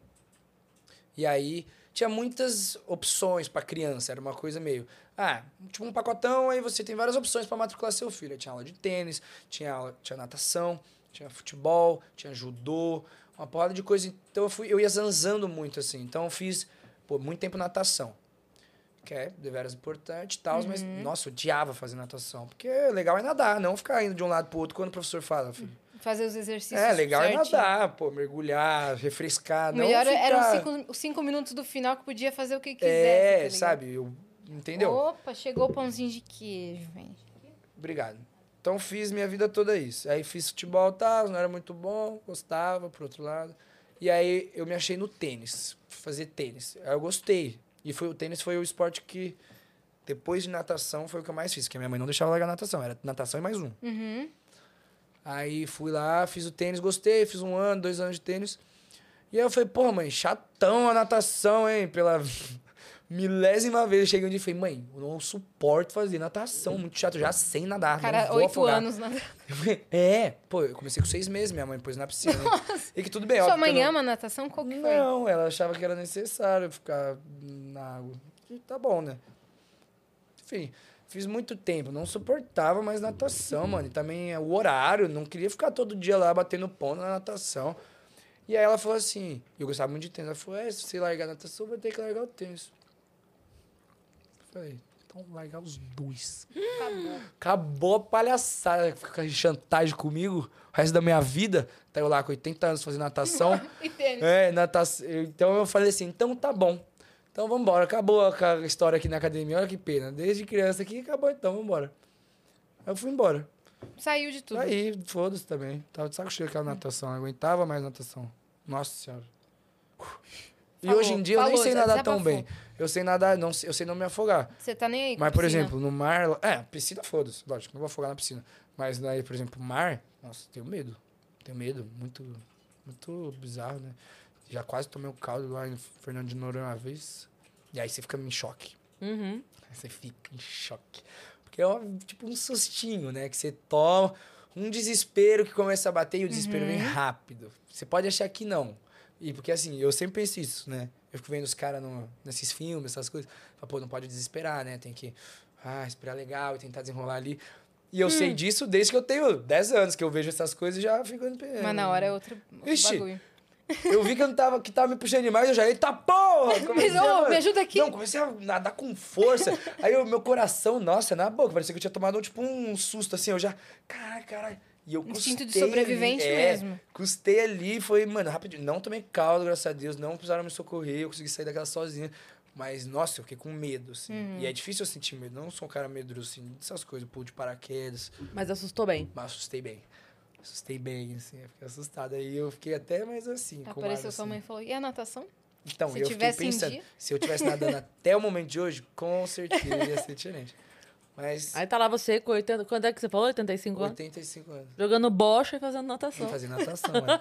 E fa- atuando e nadando. E nadando. Exatamente. A- a- ator e nadador, né? Ô, deixa eu perguntar uma coisa. O que, que você tá achando desse Big Brother, cara? Tudo ruim, né? Não, Outro dia mandaram, uma, mandaram um box pra mim falando. Aquelas caixinhas de pergunta. Define esse BBB em uma palavra. Deu. Gente, eu não tô assistindo muito, mas é chato, acho que é a palavra, né? Porque. assim, deixa eu, deixa eu baixar aqui. Ah, tudo bem, fica tranquilo aí. E agora ainda tem a notícia que o Thiago saiu. O Thiago apertou o botão, Apertou o botão. E saiu vazado, nem falou com ninguém. Ah, É muito doido. A cena é muito doida. Não, você sai, sai mesmo. Tchau. Ah, ele olha Como que assim. dá tchau, mano? Como que A dá tchau? cena As pessoas é muito doida. barulhando até umas horas lá. Como que dá tchau? Ei, apertei e falou, os caras iam barulhar É, tua orelha apertar. Nossa. É, que ele não conversou com ninguém É que mesmo. assim, hum. Será que ele pensou que se ele conversasse com alguém ia tentar fazer ele mudar de ideia e ele Ah, não. não, certeza. lógico. É qualquer pessoa mesmo, se você não gosta muito da pessoa, pô, é por um mínimo de, de bagulho social ali, né, de convivência, você vai falar, pô, não, não faça isso, cara, tá tudo certo. É nada, no jogo eu ia falar isso mesmo, É, não, cara. A porque- saudade da família vai mesmo. É, saudade, da saudade, saudade do É maridão, foda, né? é foda. Vai mesmo, vai maridão, mesmo, né? cara. Eu, eu acho corajoso, se eu tivesse sua coragem, eu ia Se eu também. tivesse a coragem eu também, isso é foda, cara. Então, a situação é, eu não tô achando legal o BBB, porque não tá realmente, assim, né? Eu vejo... a- Eu no início estava acompanhando por conta da Jade, tipo, realmente vendo, tentando acompanhar o programa na TV. Peguei os pay-per-view, caralho, lá. Só que...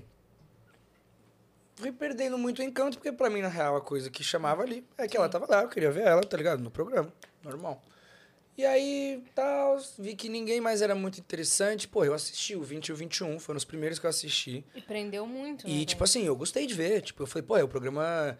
Não é uma questão do programa, mas tá legal isso aqui. Tipo, é legal ver a dinâmica. E também porque a gente tava preso em casa, né? Isso é, É, verdade, não. é e eu verdade. assisti com carinho, assim, porque eu tava preso, então era um evento. Eu Mas eu assistia acho lá. que o 20, mesmo se a gente tivesse sem pandemia, acho que teria virado. Porque É, e o tinha um 21 enredo também já muito tava bom, mais mano. flexível, tá ligado? Mas, É que e- já tava bom. É, já tava bom. Agora é minha vez de estar mastigando. Já tava bom. como a gente foi ficar preso em casa, aí. vrum. Ah, é, aí era o evento do dia, a melhor Uhum. coisa do dia. Então, então eu me amarrei muito. E pra mim ser bem sincero, não teve nenhuma pessoa ali que me cativou. Não, não, tive um preferido. Eu também, no primeiro dia eu ficava, Quem é mano, meu preferido? não... Tinha gente lá pra mim que tem carisma de uma porta. tipo assim, as pessoas que não fede, não cheira. É. Então uns não uns Prometeu não, muito, uns não não, apareciam. nada. Tipo assim, eu não via. Porque, pra ser bem sério, quando eu parei de ver realmente na TV e no ao vivo, que é um lugar onde tá todo mundo ali, sentadinho um do lado do outro, eu via, pô, redes sociais, né? Twitter, eu via na, pô, a Gossip no, do dia que se eu quero acompanhar as fofocas que sai de mim, eu vou ter que acompanhar o BBB inteiro também. Então eu assistia só por lá e tinha gente que eu nem lembrava que tava lá na casa. Pô, tinha os, os camarotes, né? E nos outros BBBs, tinha muita gente que eu realmente conhecia, pessoas que movimentavam um mercado próximo de mim, músicos, pessoas que. É, pô, a VTube, por exemplo, que é uma influenciadora muito grande, que eu conhecia, rapaziada e tal. E, por exemplo, eu achei esse camarote também. Tipo, não tinham pessoas que eu tinha uma ligação antes, prévia, um carinho como artista, um carinho profissional. Então, pra mim também. Além da Jade só. É. Então, pra mim também. Não... É, o Scooby também, que É, eu tinha interesse de Scooby. ver, porque eu já conhecia o Scooby. Então, foi, pô, vou ver. As outras pessoas não conheciam muito do trampo, não conhecia muito, não seguia a pessoa. Então, não tá muito interessante, não tem grandes acontecimentos. Eu acho que tem uma coisa ou outra que fica legal ali. Tipo assim, por exemplo, Jade e o PA se ajudaram de uma forma lá dentro gigante. Sim. Porque, inclusive, pra ser bem sério, se eles, eu acho que se eles não tivessem tendo o que eles estão tendo ali, ia ficar muito mais. Ia ter muito menos coisa deles também. É, tipo, tanto o Jade PA quanto o PA. bem apagado, Tipo né? assim, sabe? Hoje eles têm esse, esse destaque que é super legal e que É. tá e tudo bem.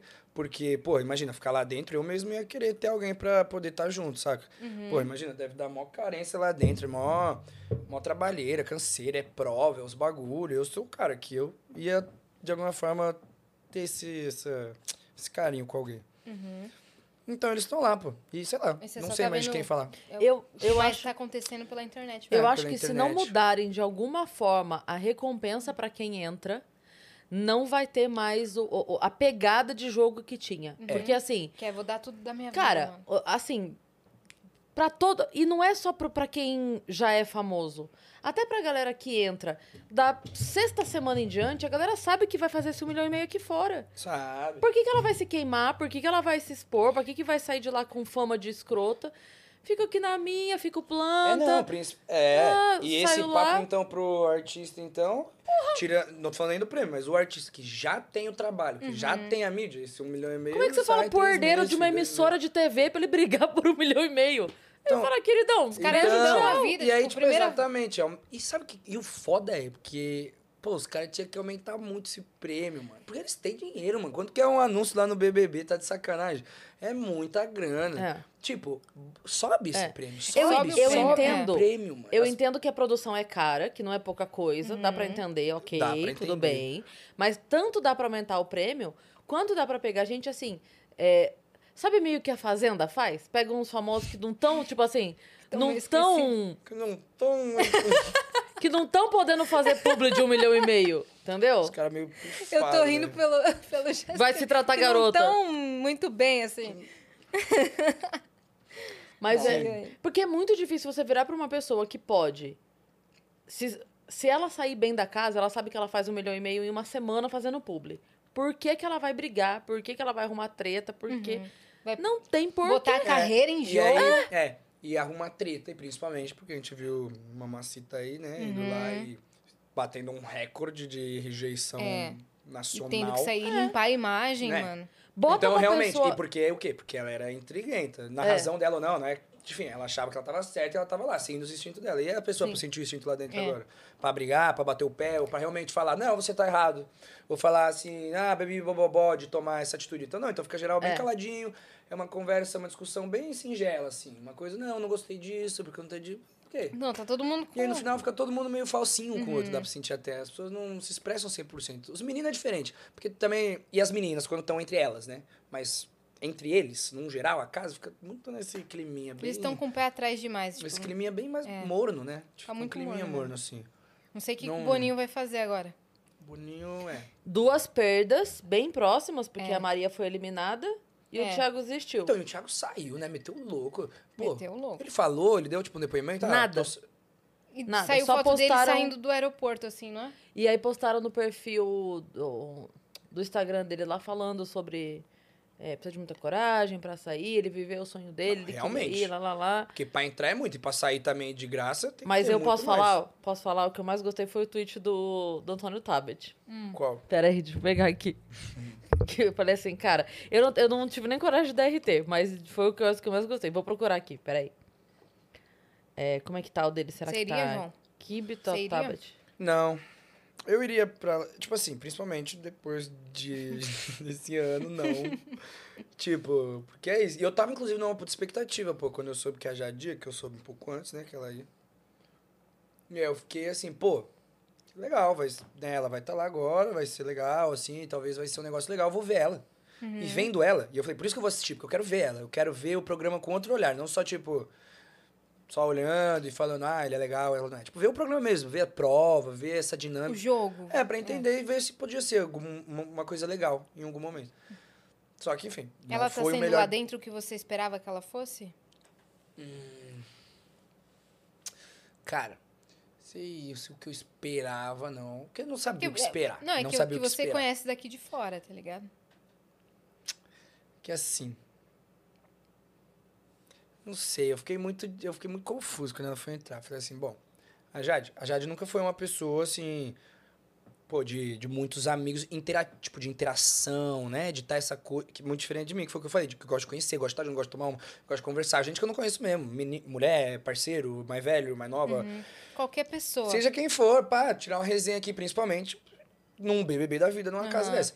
Então, assim, quando ela entrou lá, eu fiquei, pô, a Jade não é essa pessoa. E como que ela vai entrar lá na casa com esse tanto de gente? Porque ela não conhece, que ela não conhece, óbvio. Deve ter um outro que ela vai conhecer por conta dos, dos camarotes, Uhum. etc. Mas, pô, será que ela vai, tipo, ser uma pessoa que, que ela mudou? Por É. exemplo, de quando eu, porque eu terminei com ela, a gente terminou também tem seis meses, sei lá. E- e as É, pessoas tem seis meses, as pessoas período, mudam, é. fato. Falei, pô, será que ela vai entrar? Por quê? E eu já falei isso pra ela no nosso relacionamento inteiro, tá ligado? Jade, você tem que melhorar a maneira quando a gente tá com pessoas que você não conhece, quando a gente tá conhecendo gente nova, quando a gente tá numa balada que às vezes não são com seus melhores amigos, porque, enfim, mano, é sobre isso, tá ligado? Não adianta você só conversar com quem você conhece, só Uhum. Porque ficar... não é que ela é antipática, ela é mais É, introvertida não, quando ela tem fica, pessoas ela que ela fica quieta e tal, fica na dela, não fica conversando muito que ela não conhece, com menino, com menina. Não era, né? Uhum. E aí eu falei assim, bom, se ela tá entrando lá de duas uma, ou ela tá meio doida e ela vai, tipo, Uhum. literalmente ser quem ela é, e vai ficar lá, vai se virar nos 30, tipo, e lidar com isso, ou ela mudou. Vai e, se tipo, abrir. é, não, e ela vai se abriu, tipo, ela agora que tem outra vida, não é mais a vida que tinha comigo, porque como também ela tinha eu o tempo inteiro, era comigo com quem ela tava sempre aberta, a gente tinha essa relação muito próxima. E você fazia o social ali. E aí, é, e É. Uhum. a gente ficava sempre assim. Então agora, talvez ela, ela mudou, ela quer isso pra vida dela, né? Agora sem namorado, pra conhecer melhor pessoas, pra, enfim. Uhum. E aí foi meio isso nas primeiras semanas, depois, né? Teve toda aquela questão com o Arthur, né? Quarto de líder, que aí, não, rapaziada falando que subiu um pouco a cabeça. E que não é muito que subiu a cabeça, é que óbvio que você chega no programa, filho, nos mil amores, na mil alegria. Você quer falar com as pessoas, até porque você não conhece ninguém. É. Você quer conhecer, você sorrir para as pessoas, porque é generosidade isso, né? Tipo, conversar com a pessoa olhando, sorrindo, dando essa atenção. E aí, daqui a pouco, você já conhece as pessoas, você já ouviu a história delas. Tem história de gente que te interessa mais, tem gente que te interessa menos. Então, ah, Tem gente porque... que você é- não foi com a cara. é, tem gente que você foi com a cara, tem gente que não. Então é claro que a pessoa vira muito menos amorzinho, assim, né? Então, óbvio, ela teve essa dualidade aí de chegar muito fofinha. E eu falei assim, caralho, quando eu vi ela toda amores e as pessoas derramando corações pra Jade, eu falei assim, porra, a mina mudou, hein? Porque eu falei, não tem como entrar com personagem nisso, porque cai. Qualquer pessoa. Você entrar num personagem, você cai. Uhum. Porque Não, você- não tem porque, enfim, segurar. É muito, Não muita dá pra segurar, coisa, é. não dá pra segurar, é muita coisa, é muito pessoal, mano, é o tempo inteiro, 24 Uhum. horas, esquisito, quanto é o tempo inteiro. Tipo, é agora, é nesse segundo que eu falei, nesse e nesse, qualquer momento se ligar, É. vai estar lá, se for tomando banho, se for cagando, se for é, É. na piscina. E as em pessoas estão assistindo, As velho. pessoas É. estão, é, pô, não perde nada na gossip, É. isso que eu fiquei pensando, vários horários, qualquer bate-papo tá sendo. E, E eu, a- eu fiquei assim, man, ela tá indo bem, tá indo bem. Aí eu vi que ela começou a mudar. E vi que começou a ter coisas, né, que eu já conhecia e tal. Mas é isso. Não é Uhum. que ela, ela. Sei lá. Por isso que eu digo, que não é sei se é o que eu esperava ou não. Eu sabia, eu conheço a pessoa que ela se mostrou em algumas situações. Uhum. E essa pessoa que eu não conhecia, que foi a pessoa que ela chegou nas primeiras semanas, eu esperava, que eu falei, bom, a Jade é muito inteligente, sempre foi. Ela é muito inteligente, muito dedicada. Então eu falei, pô, se a Uhum. Ela Jade. não era frescurenta que nem as pessoas estavam pintando ela, tipo, Não, de riquinha, metida, tá ligado? Não, não é, não. É, não muito. Não, não é muito, assim, nunca foi, tipo assim. Um pouquinho também não tem problema. Mas, pô, ela. Aí que eu ia falar? Inferno. Tu ia falar da. O que eu tava fazendo agora? Pô, velho. Foda, né? Ô, mano. Calma, que ela é muito inteligente. É foda. Que ela é muito inteligente, que ela é muito dedicada. Então eu falei assim, bom, se a gente terminou o namoro, e quando a gente termina o namoro, eu- a gente fica reflexivo. A gente fala assim, bom, o que eu posso trazer de novo pra minha vida, o que eu posso melhorar, agora eu tenho muito mais tempo livre, o que eu quero fazer. Então eu falei, bom, ela deve ter, como ela é inteligente, ela deve ter feito, né, aquelas aulas que as pessoas fazem pra entrar no BBB, né, uma coisa assim. Coach, Tipo, né? Um, Tipo, é, coach, gente que umas faz, trocas de né? ideia, deve ter muito essa conversa. Sim. Ela foi uma menina que sempre fez terapia, sempre fez muito essas coisas. Então eu falei, bom, ela deve ter tomado um tempo Uhum. pra estar disponível pra fazer esse programa, Rever tá esses ligado? que rever, rever trabalhar todos esses nela. pontos, rever É. todas essas atitudes, sabe? Sim. Muitas coisas. É importante, talvez É. seja uma nova temporada da vida dela uma nova essa. temporada da vida dela. E é isso. E, ainda estamos vendo, na real, né? Porque isso tem um mês de programa, É, meio, os vai fazer, ADMs tipo, da- tem mais... Os Ah, é, ADMs então, da, da página dela, Não entendi o que aconteceu. Também não sei. Quando... Eu não. O que aconteceu? Cara, eles tomaram um lado meio. Quando as pessoas começaram a pintar ela de vilã, eles falaram: estão pintando ela de vilã, então a gente vai fazer também. Aí começaram já de Piton.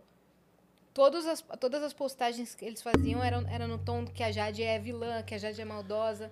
Não, É. é, e Piton veio também Piton. da, da outra lá também, não tem a coisa da, da Mamacita, não tem uma coisa com, a, com o Piton É. também? Então, e não é legal remeter essa imagem, porque, tipo, Tavam é com- meme. Comparando a Jade com todas as vilãzinhas, assim, de- é, de, fez filme. tipo TikTok é. vilão de filme. E porque assim, óbvio, ah, se for criança, vai adorar se for criança É. dela. Mas, filho, quando a gente vê uma coisa dessa e a gente consegue interpretar o jogo e ver tudo, a gente fica, porra, nada a ver, tá Uhum. Nada a ligado? ver. Não é essa Nada a pessoa que eu quero. É. Aí a, a mãe, Não é um a mãe dela foi lá ah, e é, comentou no post, tipo, vocês são sem noção? A mãe dela, Dona É. Mônica, perfeito. Aí o Léo, o Léo começou a falar, mano, eu vou tomar as redes da Jade. Ele invadiu tudo, falou, eu que vou administrar essa merda aqui que eu Então, não tô quando ela gostando, entrou, eu mano." fiquei sabendo. Eu não sei, fiquei sabendo, né? Essas coisas que a gente meio que lê e acredita também. Eu li, vi alguma coisa, alguém me falou. é Uma informação que era uma equipe da Juliette, assim. Ah, a equipe da Juliette vai cuidar. Uhum. Eu falei, bom, pelo menos vai estar bem assessorada aqui fora. É, E aí eu só fui começar a me questionar sobre quem cuidava quando eu fui ver essas porcarias, tá ligado? Uhum. Porque realmente eu vi um posicionamento que não era legal. é. E, e, tipo assim, beleza, essa foi uma grande de uma brecha, mas já de tempos um posicionamento que não era o mais assertivo, né? É. Não que não era legal, mas não era o mais assertivo. Podia Uhum. estar bem melhor. Sim. E, porra, ela é uma menina que tem recurso pra caramba aqui fora pra poder contratar uns profissionais legais. Sim. Pô, tem uma comunicação tão jovem, tem um irmão que tem uma comunicação também tão despojada, né? Podemos dizer. Fazer umas coisas assim tão bobinha, tão nada a ver, mas faz parte, É, né? Vai cair na conta de alguém. Aprendizados. Vai É. cair na conta de alguém essa bronca aí, Pois com é, certeza. pois é. Você ia falar o tweet, minha parte? É, não, achei aqui é que ele fala assim. é, são dois tweets, tá? Ele fala assim: pessoal, o Thiago tá bem. Ele continua ator, cantor, dublador, radialista, empresário, apresentador de televisão, segue vivo e neto do Silvio Santos. É verdade. né? E aí, daí depois ele postou esse aqui, falando assim, ó. Só eu não acho que é uma pressão absurda, botou entre aspas, ser uma celebridade, largar todas as responsabilidades do mundo real na mão de uma assessoria e passar um mês ganhando mais fama e mais dinheiro na casa do BBB com ar-condicionado, piscina e duas festas por semana no meio da pandemia. Todo mundo dizendo assim, ah, porque é muita pressão, é muita pressão. Calma, só eu não acho que é uma puta pressão. É, eu acho que é uma pressão psicológica, porque você não tem acesso à informação aqui de fora, você não sabe como, é que, como é. É. que você está sendo visto e quem não tem uma saúde mental É, em Mas dia. eu acho que essa é a diferença. É. Porque eu acho que é da pessoa ter uma saúde mental legal ou não. Porque assim, você entrou lá e você entrou lá. É. Não é, ninguém vai entrar lá Ninguém pra te com a ca- é, sequestra ninguém te pra entrar no sequestra e te BBB. joga lá. você vai tipo, sabendo o que é Você vai bagulho. sabendo o que é, você vai se preparar pra isso. Você também, se você acha que você não é capacitado, você não vai. É. Por exemplo, a Jade recebeu um convite em 2020 pra ir. E ela era muito mais nova. E eu, e eu falei assim, Jade. E que era tipo assim, a Jade, a eu e Jade, a gente foi evoluindo muito no nosso relacionamento, né? Coisas que ela apontava em mim e coisas que eu apontava nela. A gente evoluiu muito como casal, fez muito bem pra nossa, pra nossa vida no geral. E esse ponto que a gente tava falando agora, sociavelmente, aí, o social dela foi muito trabalhado e ela já é muito melhor do que antes. Pô, em 2020 foi Jade. Você vai entrar lá, você vai ficar doida, mano. Você vai, sei lá, você vai ficar de birra com pessoa. Porque eu tô te conhecendo, falei, é isso que eu acho, tá ligado? Eu vejo assim, eu não sei se você vai ficar tão à vontade. E não é uma, brincadeirinha. Não é tipo entrar de caô, mano. É, É. São três meses e o tempo demora a passar, filha. Uhum. Não acha que vai assim, ah, é uma brincadeirinha que você vai sair de lá assim, um P. Vai chorar, vai dar saudade, vai ficar puta, vai. Porra, isso deve foder com a cabeça de quem não vai lá totalmente, tipo assim, ah, uh, tipo, nesse... Tranquilão. É, nesse plano de, tipo, uh, respirar e viver ali. E também, porque, pô, conheço, tenho muitos amigos, muitos conhecidos, né, de ex-realities aí. E eles falam que papo reto, que no quarto dia você meio que esquece das câmeras. Óbvio, você sabe que você tá jogando, você pensa no que você vai fazer, no que você vai falar, você não vai, né, que você sai lá falando merda como se você tivesse com seus parceiros. Uhum. Mas alguns, alguns você- sim. Alguns sim, alguns sim. Mas você esquece, sim. Então, é muito, muito real, sabe? Eu acho que a maneira de levar é assim, você tem que estar seguro consigo mesmo que você é uma boa pessoa. E que É. você é legal mesmo, Uhum. sabe? Entrar sem máscara e tal. Entrar sem máscara. Tipo assim. Eu acho que essa é a solução pra você entrar lá e realmente levar um negócio de uma forma positiva.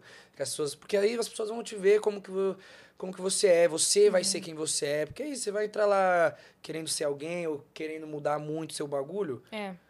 Uma hora você vai dar brecha, filho. Uma hora, ou nem se você não vai dar brecha, mas você vai ficar muito pressionado lá dentro. Você vai ficar pensando, você vai ser uma coisa que você vai ter que se esforçar muito. E aí pode ver que vai ser cansativo aquela porra daquele reality. Tipo, a- Diferente de alguém que é confortável com você, que é uma pessoa que realmente é respeitosa.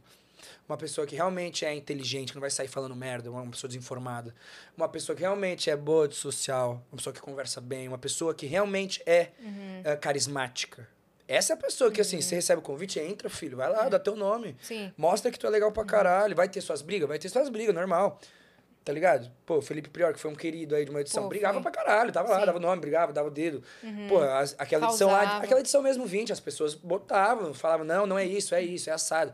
Não, E a gente- e as dia que pessoas viam quem que tava ali de verdade, xepa, pô. menos o Babu, velho. moleque bravo. Não, é, ele fez coisas velho. que foi bem legais, É que- assim. é, Vindo na de- Veio época- depois, na época eu nem reparava. É, na época eu também Na não época eu nem reparava. A reparava. gente tava meio que é, É, indo dualidade, pela você outra fica- narrativa e tal. É, você "Não, fica nas duas. Mas é hoje em louco." dia que eu vejo, É. vejo coisas pontuais, tipo assim, ah, esse momento foi um momento, eu vejo que tiveram bastante momentos que foram, foram muito jogados. E espontâneo, mas Vê que é uma coisa que é realmente, tipo Sim. assim, eu vou fazer isso porque vocês são chatos pra caralho, Exato. tá ligado? Porque eu Ah, acho se, isso. Se o eu Daniel vou vai fazer isso perder estaleca, Eu vou também. eu vou também. foda-se. É. Porque, ele é, porque ele tá causando Tipo, e, mano, nossa, eu Tudo que você no cu, perder, tá ligado? eu vou perder junto. É, e que ele. Mano, o Pyong botou passou na mão é cabeça. louco.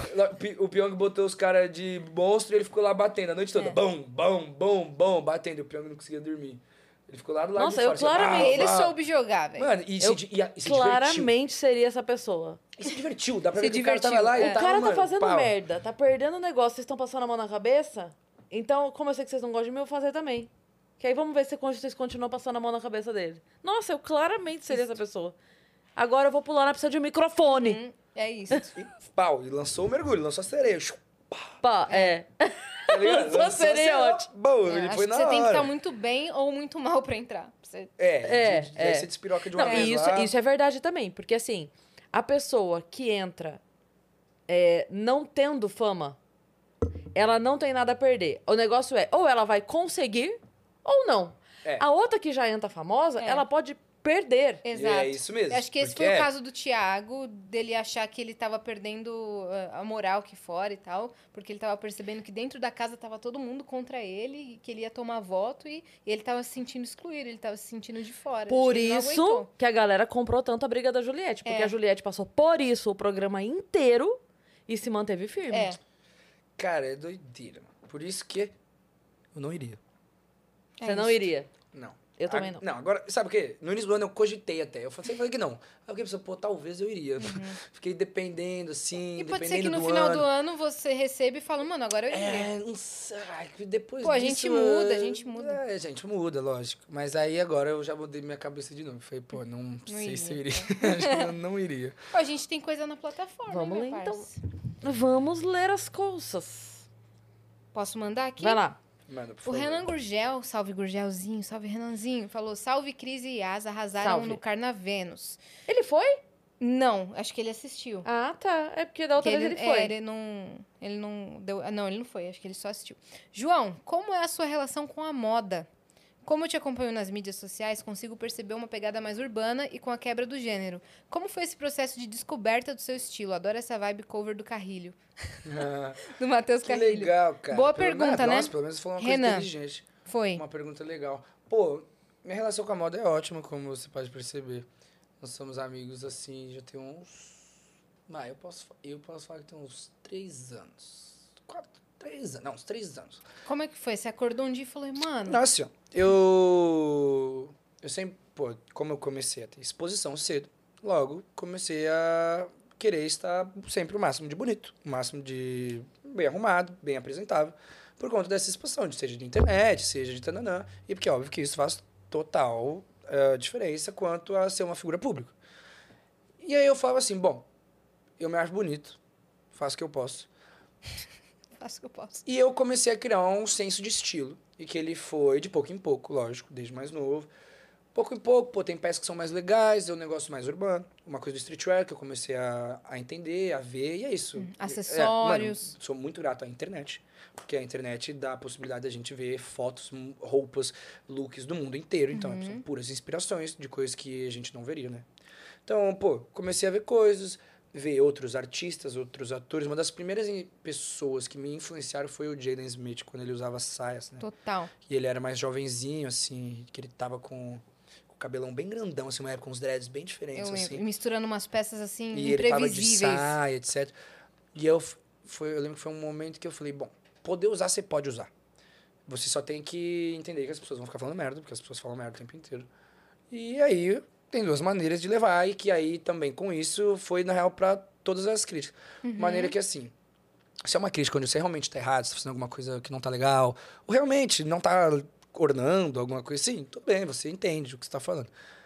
Mas quando é uma crítica, pô, sobre um bagulho que você entende, que você pesquisa, que você gosta, que você se interessa, uhum. e a pessoa que não. Sim, você, você tá se sentindo é. bem. Não, tá, e que você, tá se, você hora, que conhece você o bagulho, você que interessa, você que vai atrás, você que pensou. A pessoa não sabe de porra nenhuma, tá ligado? E a pessoa vem falar besteira, você releva, você uhum. fala, pô, beleza, tal. E as pessoas que dão valor vão dar valor e isso já tem que ser o suficiente, tá ligado?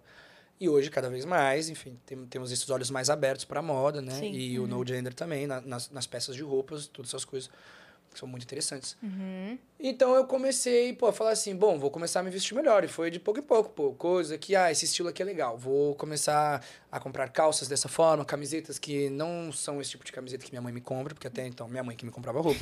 eu comecei a, eu, com meu dinheiro também, que, mano, uhum. meu dinheiro desde sempre, que eu fui gastando, foi, comecei em roupa, assim, foi o bagulho que eu mais gastei Começou dinheiro. Começou em cachorro. É, é, começou no cachorro, depois foi pra roupa. Então, pô, eu via peça, coisas que me interessavam. Eu ia comprando, falava, pô, mãe, eu quero comprar isso aqui e tal. Minha mãe falava. Tudo em loja gringa? Cara, muita.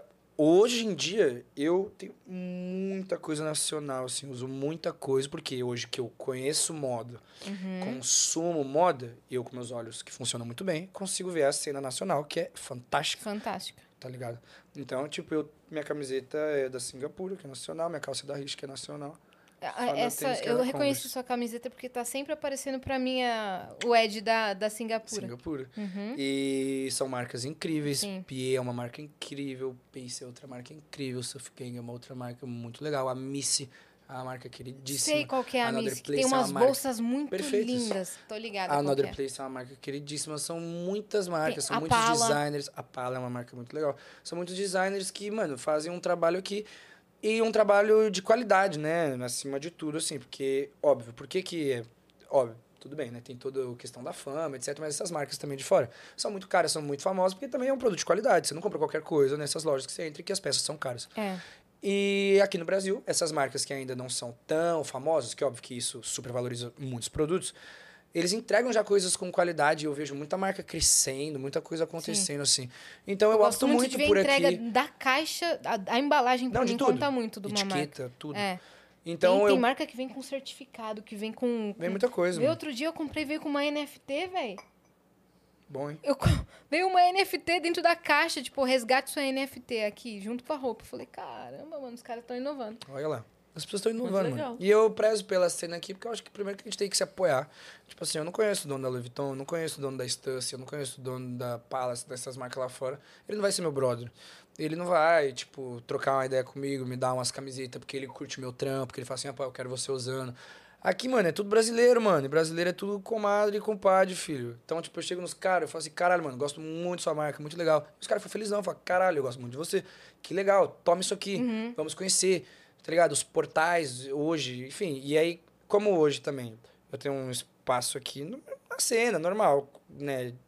De ao artista. Uhum. Eu faço questão de estar perto, de ir no Fashion Week daqui, de assistir os desfiles, de prestigiar meus amigos, de conhecer as pessoas por trás do trabalho, né? As cabeças mesmo que estão ali. Você tem essa oportunidade, É, mano. porque, óbvio, você tem essa oportunidade.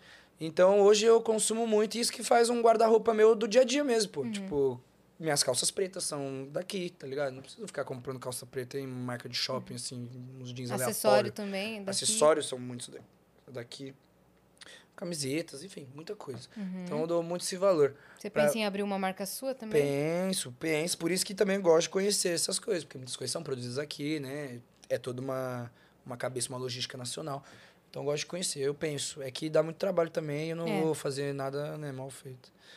É Muito trabalho. Uhum, é. Assim, e, tem, e até assim, eu tenho uma vontade de fazer. Existe a diferença de quando o dono da marca tem dinheiro e o dono da marca tem conhecimento, tá ligado? Porque é isso, eu posso contratar as, as pessoas aí pra estar desenhando, pra estar fazendo, mas eu quero também saber mais pra poder me interessar mais também quando estiver acontecendo. Porque aí, se Sim. você só você tá ali com uma com o seu se tá caindo no seu gosto e você tá pagando só, desculpa, não é o tanto que você tem que estar Envolvido. realmente envolvido, sabe? Quero envolver pra envolver, realmente. Tipo assim, óbvio, não sou o cara que vou ficar lá desenhando, o cara vai ficar ralando mil por cento. Mas eu quero estar junto, eu quero entender o que o mano tá fazendo pra poder falar. não gosto com algum embasamento, E né? é assim que as coisas realmente andam, né? É assim que as coisas realmente andam, É. tá ligado? Eu fui na sexta-feira, eu fui na pré-inauguração lá do comedy do Danilo. E aí no sábado eu tava conversando com um amigo meu. E aí eu falei, nossa, que ele tava muito cansado. Olha a cara dele na foto, ele tá muito cansado, tava não sei o quê. Ele falou, ah, mas ele tem quem toque as coisas pra ele, né? Eu falei, tem, mas é o Danilo. Sim. Ele vai lá, ele vai escolher a cor da xícara, ele vai decidir a. Sabe? É, ele não, isso faz ele é essa diferença. pessoa. Ele não vai falar, faz aí. E é por Ele isso não que eu vai quero fazer. dedicar esse time quando eu for fazer, entendeu? Uhum. Mas enfim, comecei a gostar, consumir mais, é, não consumir só consumir fisicamente, mas consumir conteúdo, seguir pessoas, referências, marcas e a internet me ajuda horrores, porque é isso, eu consigo ver o trabalho de gente do mundo inteiro, literalmente. Sigo uma porrada de marca japonesa, sigo uma porrada de Instagram que, porta, que posta, tipo, Instagrams que vendem muitas coisas de muitos lugares do mundo, coisas antigas, coisas novas, conheço os designers, conheço as pessoas por trás e isso faz total diferença. Se Uma coisa é você, pela... uma coisa é você ver o catálogo da marca, uma coisa é você seguir o, a pessoa que é o diretor criativo Uhum. Que e aí criou aquelas você vê peças. a pessoa que criou e as pessoas que ele segue e as marcas que ele segue e aí você vai tendo inspiração para poder da sua referência. é, É. poder ter sua inspiração para fazer Muito teu legal. bagulho. Muito E legal. às vezes é isso, você não busca a peça, você busca o conceito. Pô. Você Uhum. busca a calça com esse caimento, com esse com essa ideia, com esse material, com essa proposta, não a marca em si, tá ligado? Entendi. E dessa forma você tem muita variedade. sim. Tem mais coisa aí, Tem. né? Ó, o Acreano, que trabalha aqui com a gente, mandou. João, é verdade que você é sobrinho do Pelu? Essa a gente pode responder, porque ele mesmo disse que já. A gente É verdade. pode, eu sou sobrinho do Pelu desde que eu nasci. Ele falou assim, ó, ele tava no vendo semana passada, é muita coincidência. De onde veio tua paixão por Harry Potter e qual a sua casa? Legal. Boa pergunta. Minha paixão do Harry Potter veio muito da minha família. Minha família é muito muito conectada, né, com esse plano espiritual, então eu sempre acreditei em tudo. E aí via Harry Potter, magia. Eu acreditava em magia, lógico, quando criança. Ainda acredito, na real, mas quando criança acreditava de outra forma. Uhum. E aí. E aí gostei muito, porque é uma história linda, os personagens são foda, é tudo foda. E assim, eu. Foi, foi Harry Potter que despertou isso em mim, mas eu gosto muito de séries, sejam livros, sejam coisas que tenham um, um mundo que é independente, sabe? tipo assim, um universo universo. Totalmente construído, tipo. É, porque é isso. Eu vi, eu vejo os filmes Harry Potter desde que eu me lembro. Eu Sim. era criancinha, eu tinha pesadelo com o primeiro filme do Harry Potter. Tipo assim, eu tinha pesadelo com os Dementadores. Uhum. Mas porque eu era nesse grau de criança, Só de tinha. pensar que alguém pensou na existência de dementadores, na Não, existência tudo. de elfos e o nome de cada pessoa e o nome das É casas. tudo lindo, é e- tudo legal, é tudo uma história, tem como É. você se aprofundar. O personagem, o protagonista é o protagonista, mas tem tanta gente da hora, tanta É. gente foda, tanto personagem, tanta história. Objetos, pomo de ouro. Quem pensa nisso, É, não, velho? muita coisa. E aí, realmente, foi uma história que me cativou. E depois de então, sempre me amarrei em Narnia, sempre me amarrei em Senhor dos Anéis, Percy Jackson, li todos os livros quando eu era mais novo. Pô, todas essas grandes Uhum, histórias. sagas com amarro. universo. Tipo, jogo, Sei. tá ligado? Até de videogame mesmo. Sempre me amarrei. Aí, foi isso. Vejo desde criança. Eu sou das... Sou serina, que eu fazia os testes. Que fazia o teste, sou muito bonzinho, tá ligado? Pô, o que vai dar a Grifinória? Você atropela teu amigo ou você vai passar pelo lado no quiz? Ah, eu vou passar pelo pelo lado. lado. Grifinória! Tá te catar, tá ligado? Você mataria o Dumbledore? Mas o que eu acho, mas o que eu acho mais da hora é Sonserina mesmo. Porque é isso, não precisa ser malvado. Olha lá o Snape, brabão É. das ideias. Lá, Sonserina na veia Mas tinha que ver a... e muito vapo. Tinha que ver o histórico dele pra saber por que, que ele é daquele jeito. Então, você tinha A que história saber. dele, é. Tipo, o Malfoy sempre foi um dos meus preferidos, assim, me amarro É nele. mesmo? Não, sempre gostei muito dele. Tipo assim, gostei com raiva, né? Lógico, que é um grande do otário. Mas sempre falava, mano, Malfoy é pica. E é, e é muito legal, porque como são oito filmes, você vê o personagem lá, no primeiro filme, só desmerecendo. Tipo assim, ele só era um metidinho, né? Ele era só um moleque metido. Sim. Tipo, literalmente. Você não via maldade nele assim. Você não imaginaria que ele poderia matar alguém, tá ligado? E aí você vê no último filme, ele pronto pra matar o diretor da escola, tá ligado, mano? É muito, olha lá. É. Arrepiado, Arrepia, maluco. é, é, você é. vê toda quando você vê É ele. que a saga foi ficando mais sombria. Sombriazíssima. Sombria. É Começou depois do. feliz, é depois do. Do cálice de fogo que fica sombrio. Exatamente. Prisioneiro de Azkaban Não, depois do prisioneiro de já, Azkaban. já fica, mas é realmente na Ordem da Fênix que, mano, os moleques aí, É. eles não estão mais estudando só porque eles estão lá. Eles têm um propósito e o pau tá comendo, assim. Uhum. Exato. Então as pessoas começam a E eles se morrer. opõem. Eles se e- opõem, as é. pessoas começam a morrer, eles começam a ter que, mano, realmente. Vira um bagulho mais adulto, É, saca? exato. Antes eles estavam Porque a gente aprendendo foi como crescendo junto com flutua, os como filmes, voa na né? vassoura. É. Era tudo lindo, Filho, é tudo, tudo, assim. Então, pô, sou apaixonado. Tipo, eu vendo os Weasley lá morrendo, filho, o gêmeo lá. Ah, o último filme, o tanto que eu chorava, filho. eu não tá escrito. não foi uma vez. Foi tipo assim, eu assisti o filme. Toda vez eu já assisti o último filme, que é um dos meus preferidos, na certo. Umas 15 vezes. Umas 7 eu já chorei, assim. Não, na última cena, quando eles estão. Não, não Eles estão tem- mais velhos e estão levando os filhos se- Cara, o que, que é, tipo, o Neville cortando a cabeça da cobra, filho? É. A hora que você vê o Neville, que no primeiro filme caiu congeladinho, durinho pra trás lá, todo bobão. Todo, Todo bobão. bobão. Todo, todo tonto. Filhão, salvar a vida da Hermione do... Porque, porra, quando eu vi a cobra matando eles, eu falei, fudeu. Se Uhum. eles morrerem, eu vou entrar em colapso. Porque são queridíssimos. A Hermione, minha querida, minha paixão, Emma Watson, minha crush de infância. Quando eu vi o Neville, mano, cortando também, eu... Nossa, eu vibrava. Eu vibrava, eu arrepiava, eu chorava. Entendeu? É muita vida, assim. É, me, mexe me traz mais falou, emoção velho. que muito relacionamento na nossa vida, Harry Você falou é, de tipo assim, ah, porque no início do filme não era, e depois você não imaginava que ele fosse assim depois. Você me fez lembrar o Guri Incrível, Quem? dos Incríveis. Ah, o, o me- menininho que o- chega bonitinho lá. Você É, é incrível! É. Posso trabalhar Posso com você? Não, você? Guri, eu trabalho sozinho. Aí passa os anos, o cara vira o vilãozão lá. Malvadão, é, malucão. malvadão. tipo, mano, gosto muito. E aí, óbvio, eu crio, você cria carinho por tudo, né? Tipo, eu crio carinho pelo castelo, crio carinho por todos os lugares que eles passam. Pela pelos, música. pela também. música. Pô, pela música, cara. A música, eu sou de arrepiar ouvindo a música, ficar emocionado. Eu tenho tatuagem de Harry Potter. Fiz, Deixa eu ver, Oi, cuidado cara. aí, Hidromel. Foi a Você segunda, foi lá na. Foi a segunda tatuagem que eu fiz na minha vida. Eu tinha 14 anos. Aí E eu fiz que 9 que é? 3 quartos. Tá Ah, aqui. 9 3 quartos. E essa do seu braço aí, que é uma pessoa em pé e. Deixa eu explicar. Essa aqui sou eu, essa pessoa em pé. E essa pessoa é minha criança interior me abraçando, velho. Oh, meu Que Deus. louco. Ah, É, porque eu acho que é importante, né? E, e muita dessa. Essa comun, né? De toda essa comunicação, de toda essa extroversão, nem sei se existe essa palavra, vem muito dessa criança que a gente tem dentro, né? E são Sim. pessoas muito divertidas, as pessoas que mantêm contato com essa criança. aí. Nossa, amo. E aí é isso, eu também vi. Eu falei pro meu irmãozinho que era ele, ele ficou felizão. Eu falei assim: ah, você aqui, Pedro. Fiz você. Ele, ah, obrigado, pá. Seu irmãozinho tá, tá crescendo, né, agora? Tá, tá com seis, faz fazer Caramba. sete. E ele é muito esperto, né? Eu vi Tem um- mais seis um aí. anos. Tem, tem mais uma do Acreano que ele manda assim. E aí, João, eu tô ligado que você curtiu uns games. O que, que você anda jogando? O Horizon novo tá muito lindo no PS5. A Jade até falou no BBB que, que ia te dar um fone de presente pra tu Você viu? jogar. Ela falou mesmo? Falou. Doidinha, né? Maluca, cara. Pegou o fone e falou: eu vou dar pros meus namorados. Deus. Enfim. Eu jogo, como você disse aí, jogando Warzone, né? Ainda é o jogo que eu jogo assim.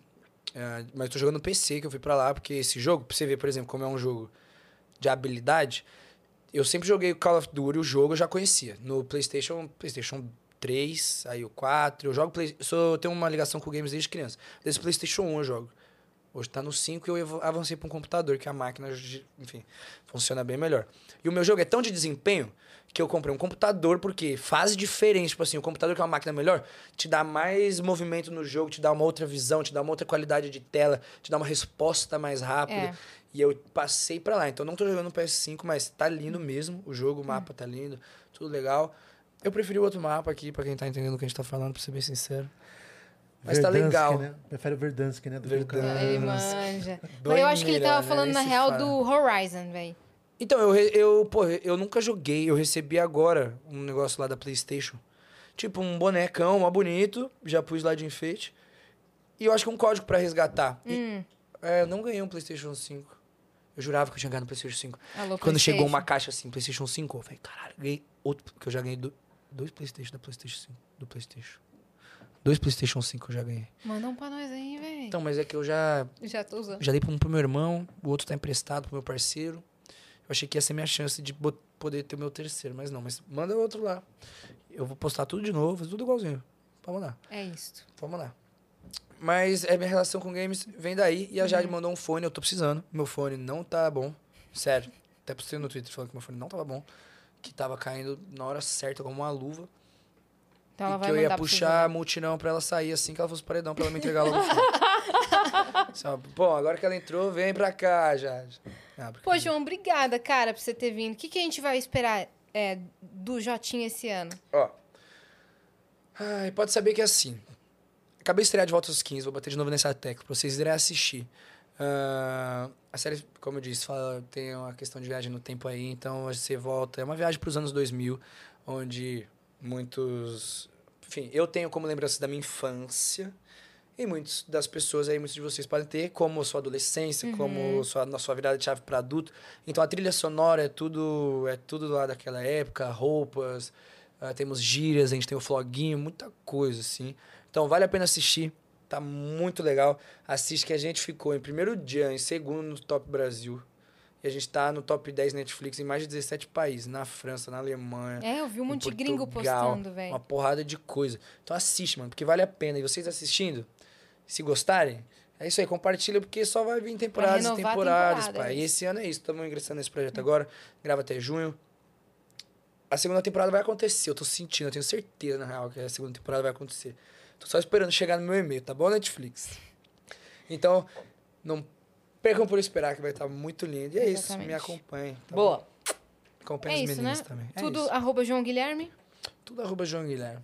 É isto. Quem quiser mandar iPhone 13, é, PlayStation ou fones novos, Manda na DM, chama na DM. João Guilherme, chama na DM. ou, ou hidromel ou pão de Hidromel, queijo também. falar agora. Se quiser mandar uma garrafinha de Pô, vamos hidromel. falar pra eles. A gente vai falar pra eles Ah, mandarem. É parceiro de A vocês? gente conhece, parceiro nosso. Gente boa pra caramba. Gente eles. boas demais. E Bom. você agora vai curtir seu carnaval? Se pá. Tira, eu vou. É isto. Óbvio que eu vou. É eu isso. sou mó festeiro do caralho, desde criança. E hoje é seu dia de folga, então, mano, você tem que aproveitar. descanso, tem que aproveitar. E você que ficou até aqui, você se inscreve já no canal do Vênus, que a gente tá rumo a 700 mil inscritos. Logo, logo, um milhão e a gente vai fazer várias festas. E ontem foi muito massa o Carnavenos Nossa, mesmo. Valeu geral que foi. Valeu geral que colou aqui assistindo também, que comentou. E é isso, né? Nos sigam também em todas as redes sociais, arroba o Vênus Podcast. E é também nas nossas redes pessoais, Cris Paiva com dois S e Asiacine. Exatamente. Um beijo pra vocês. Beijo. Até amanhã.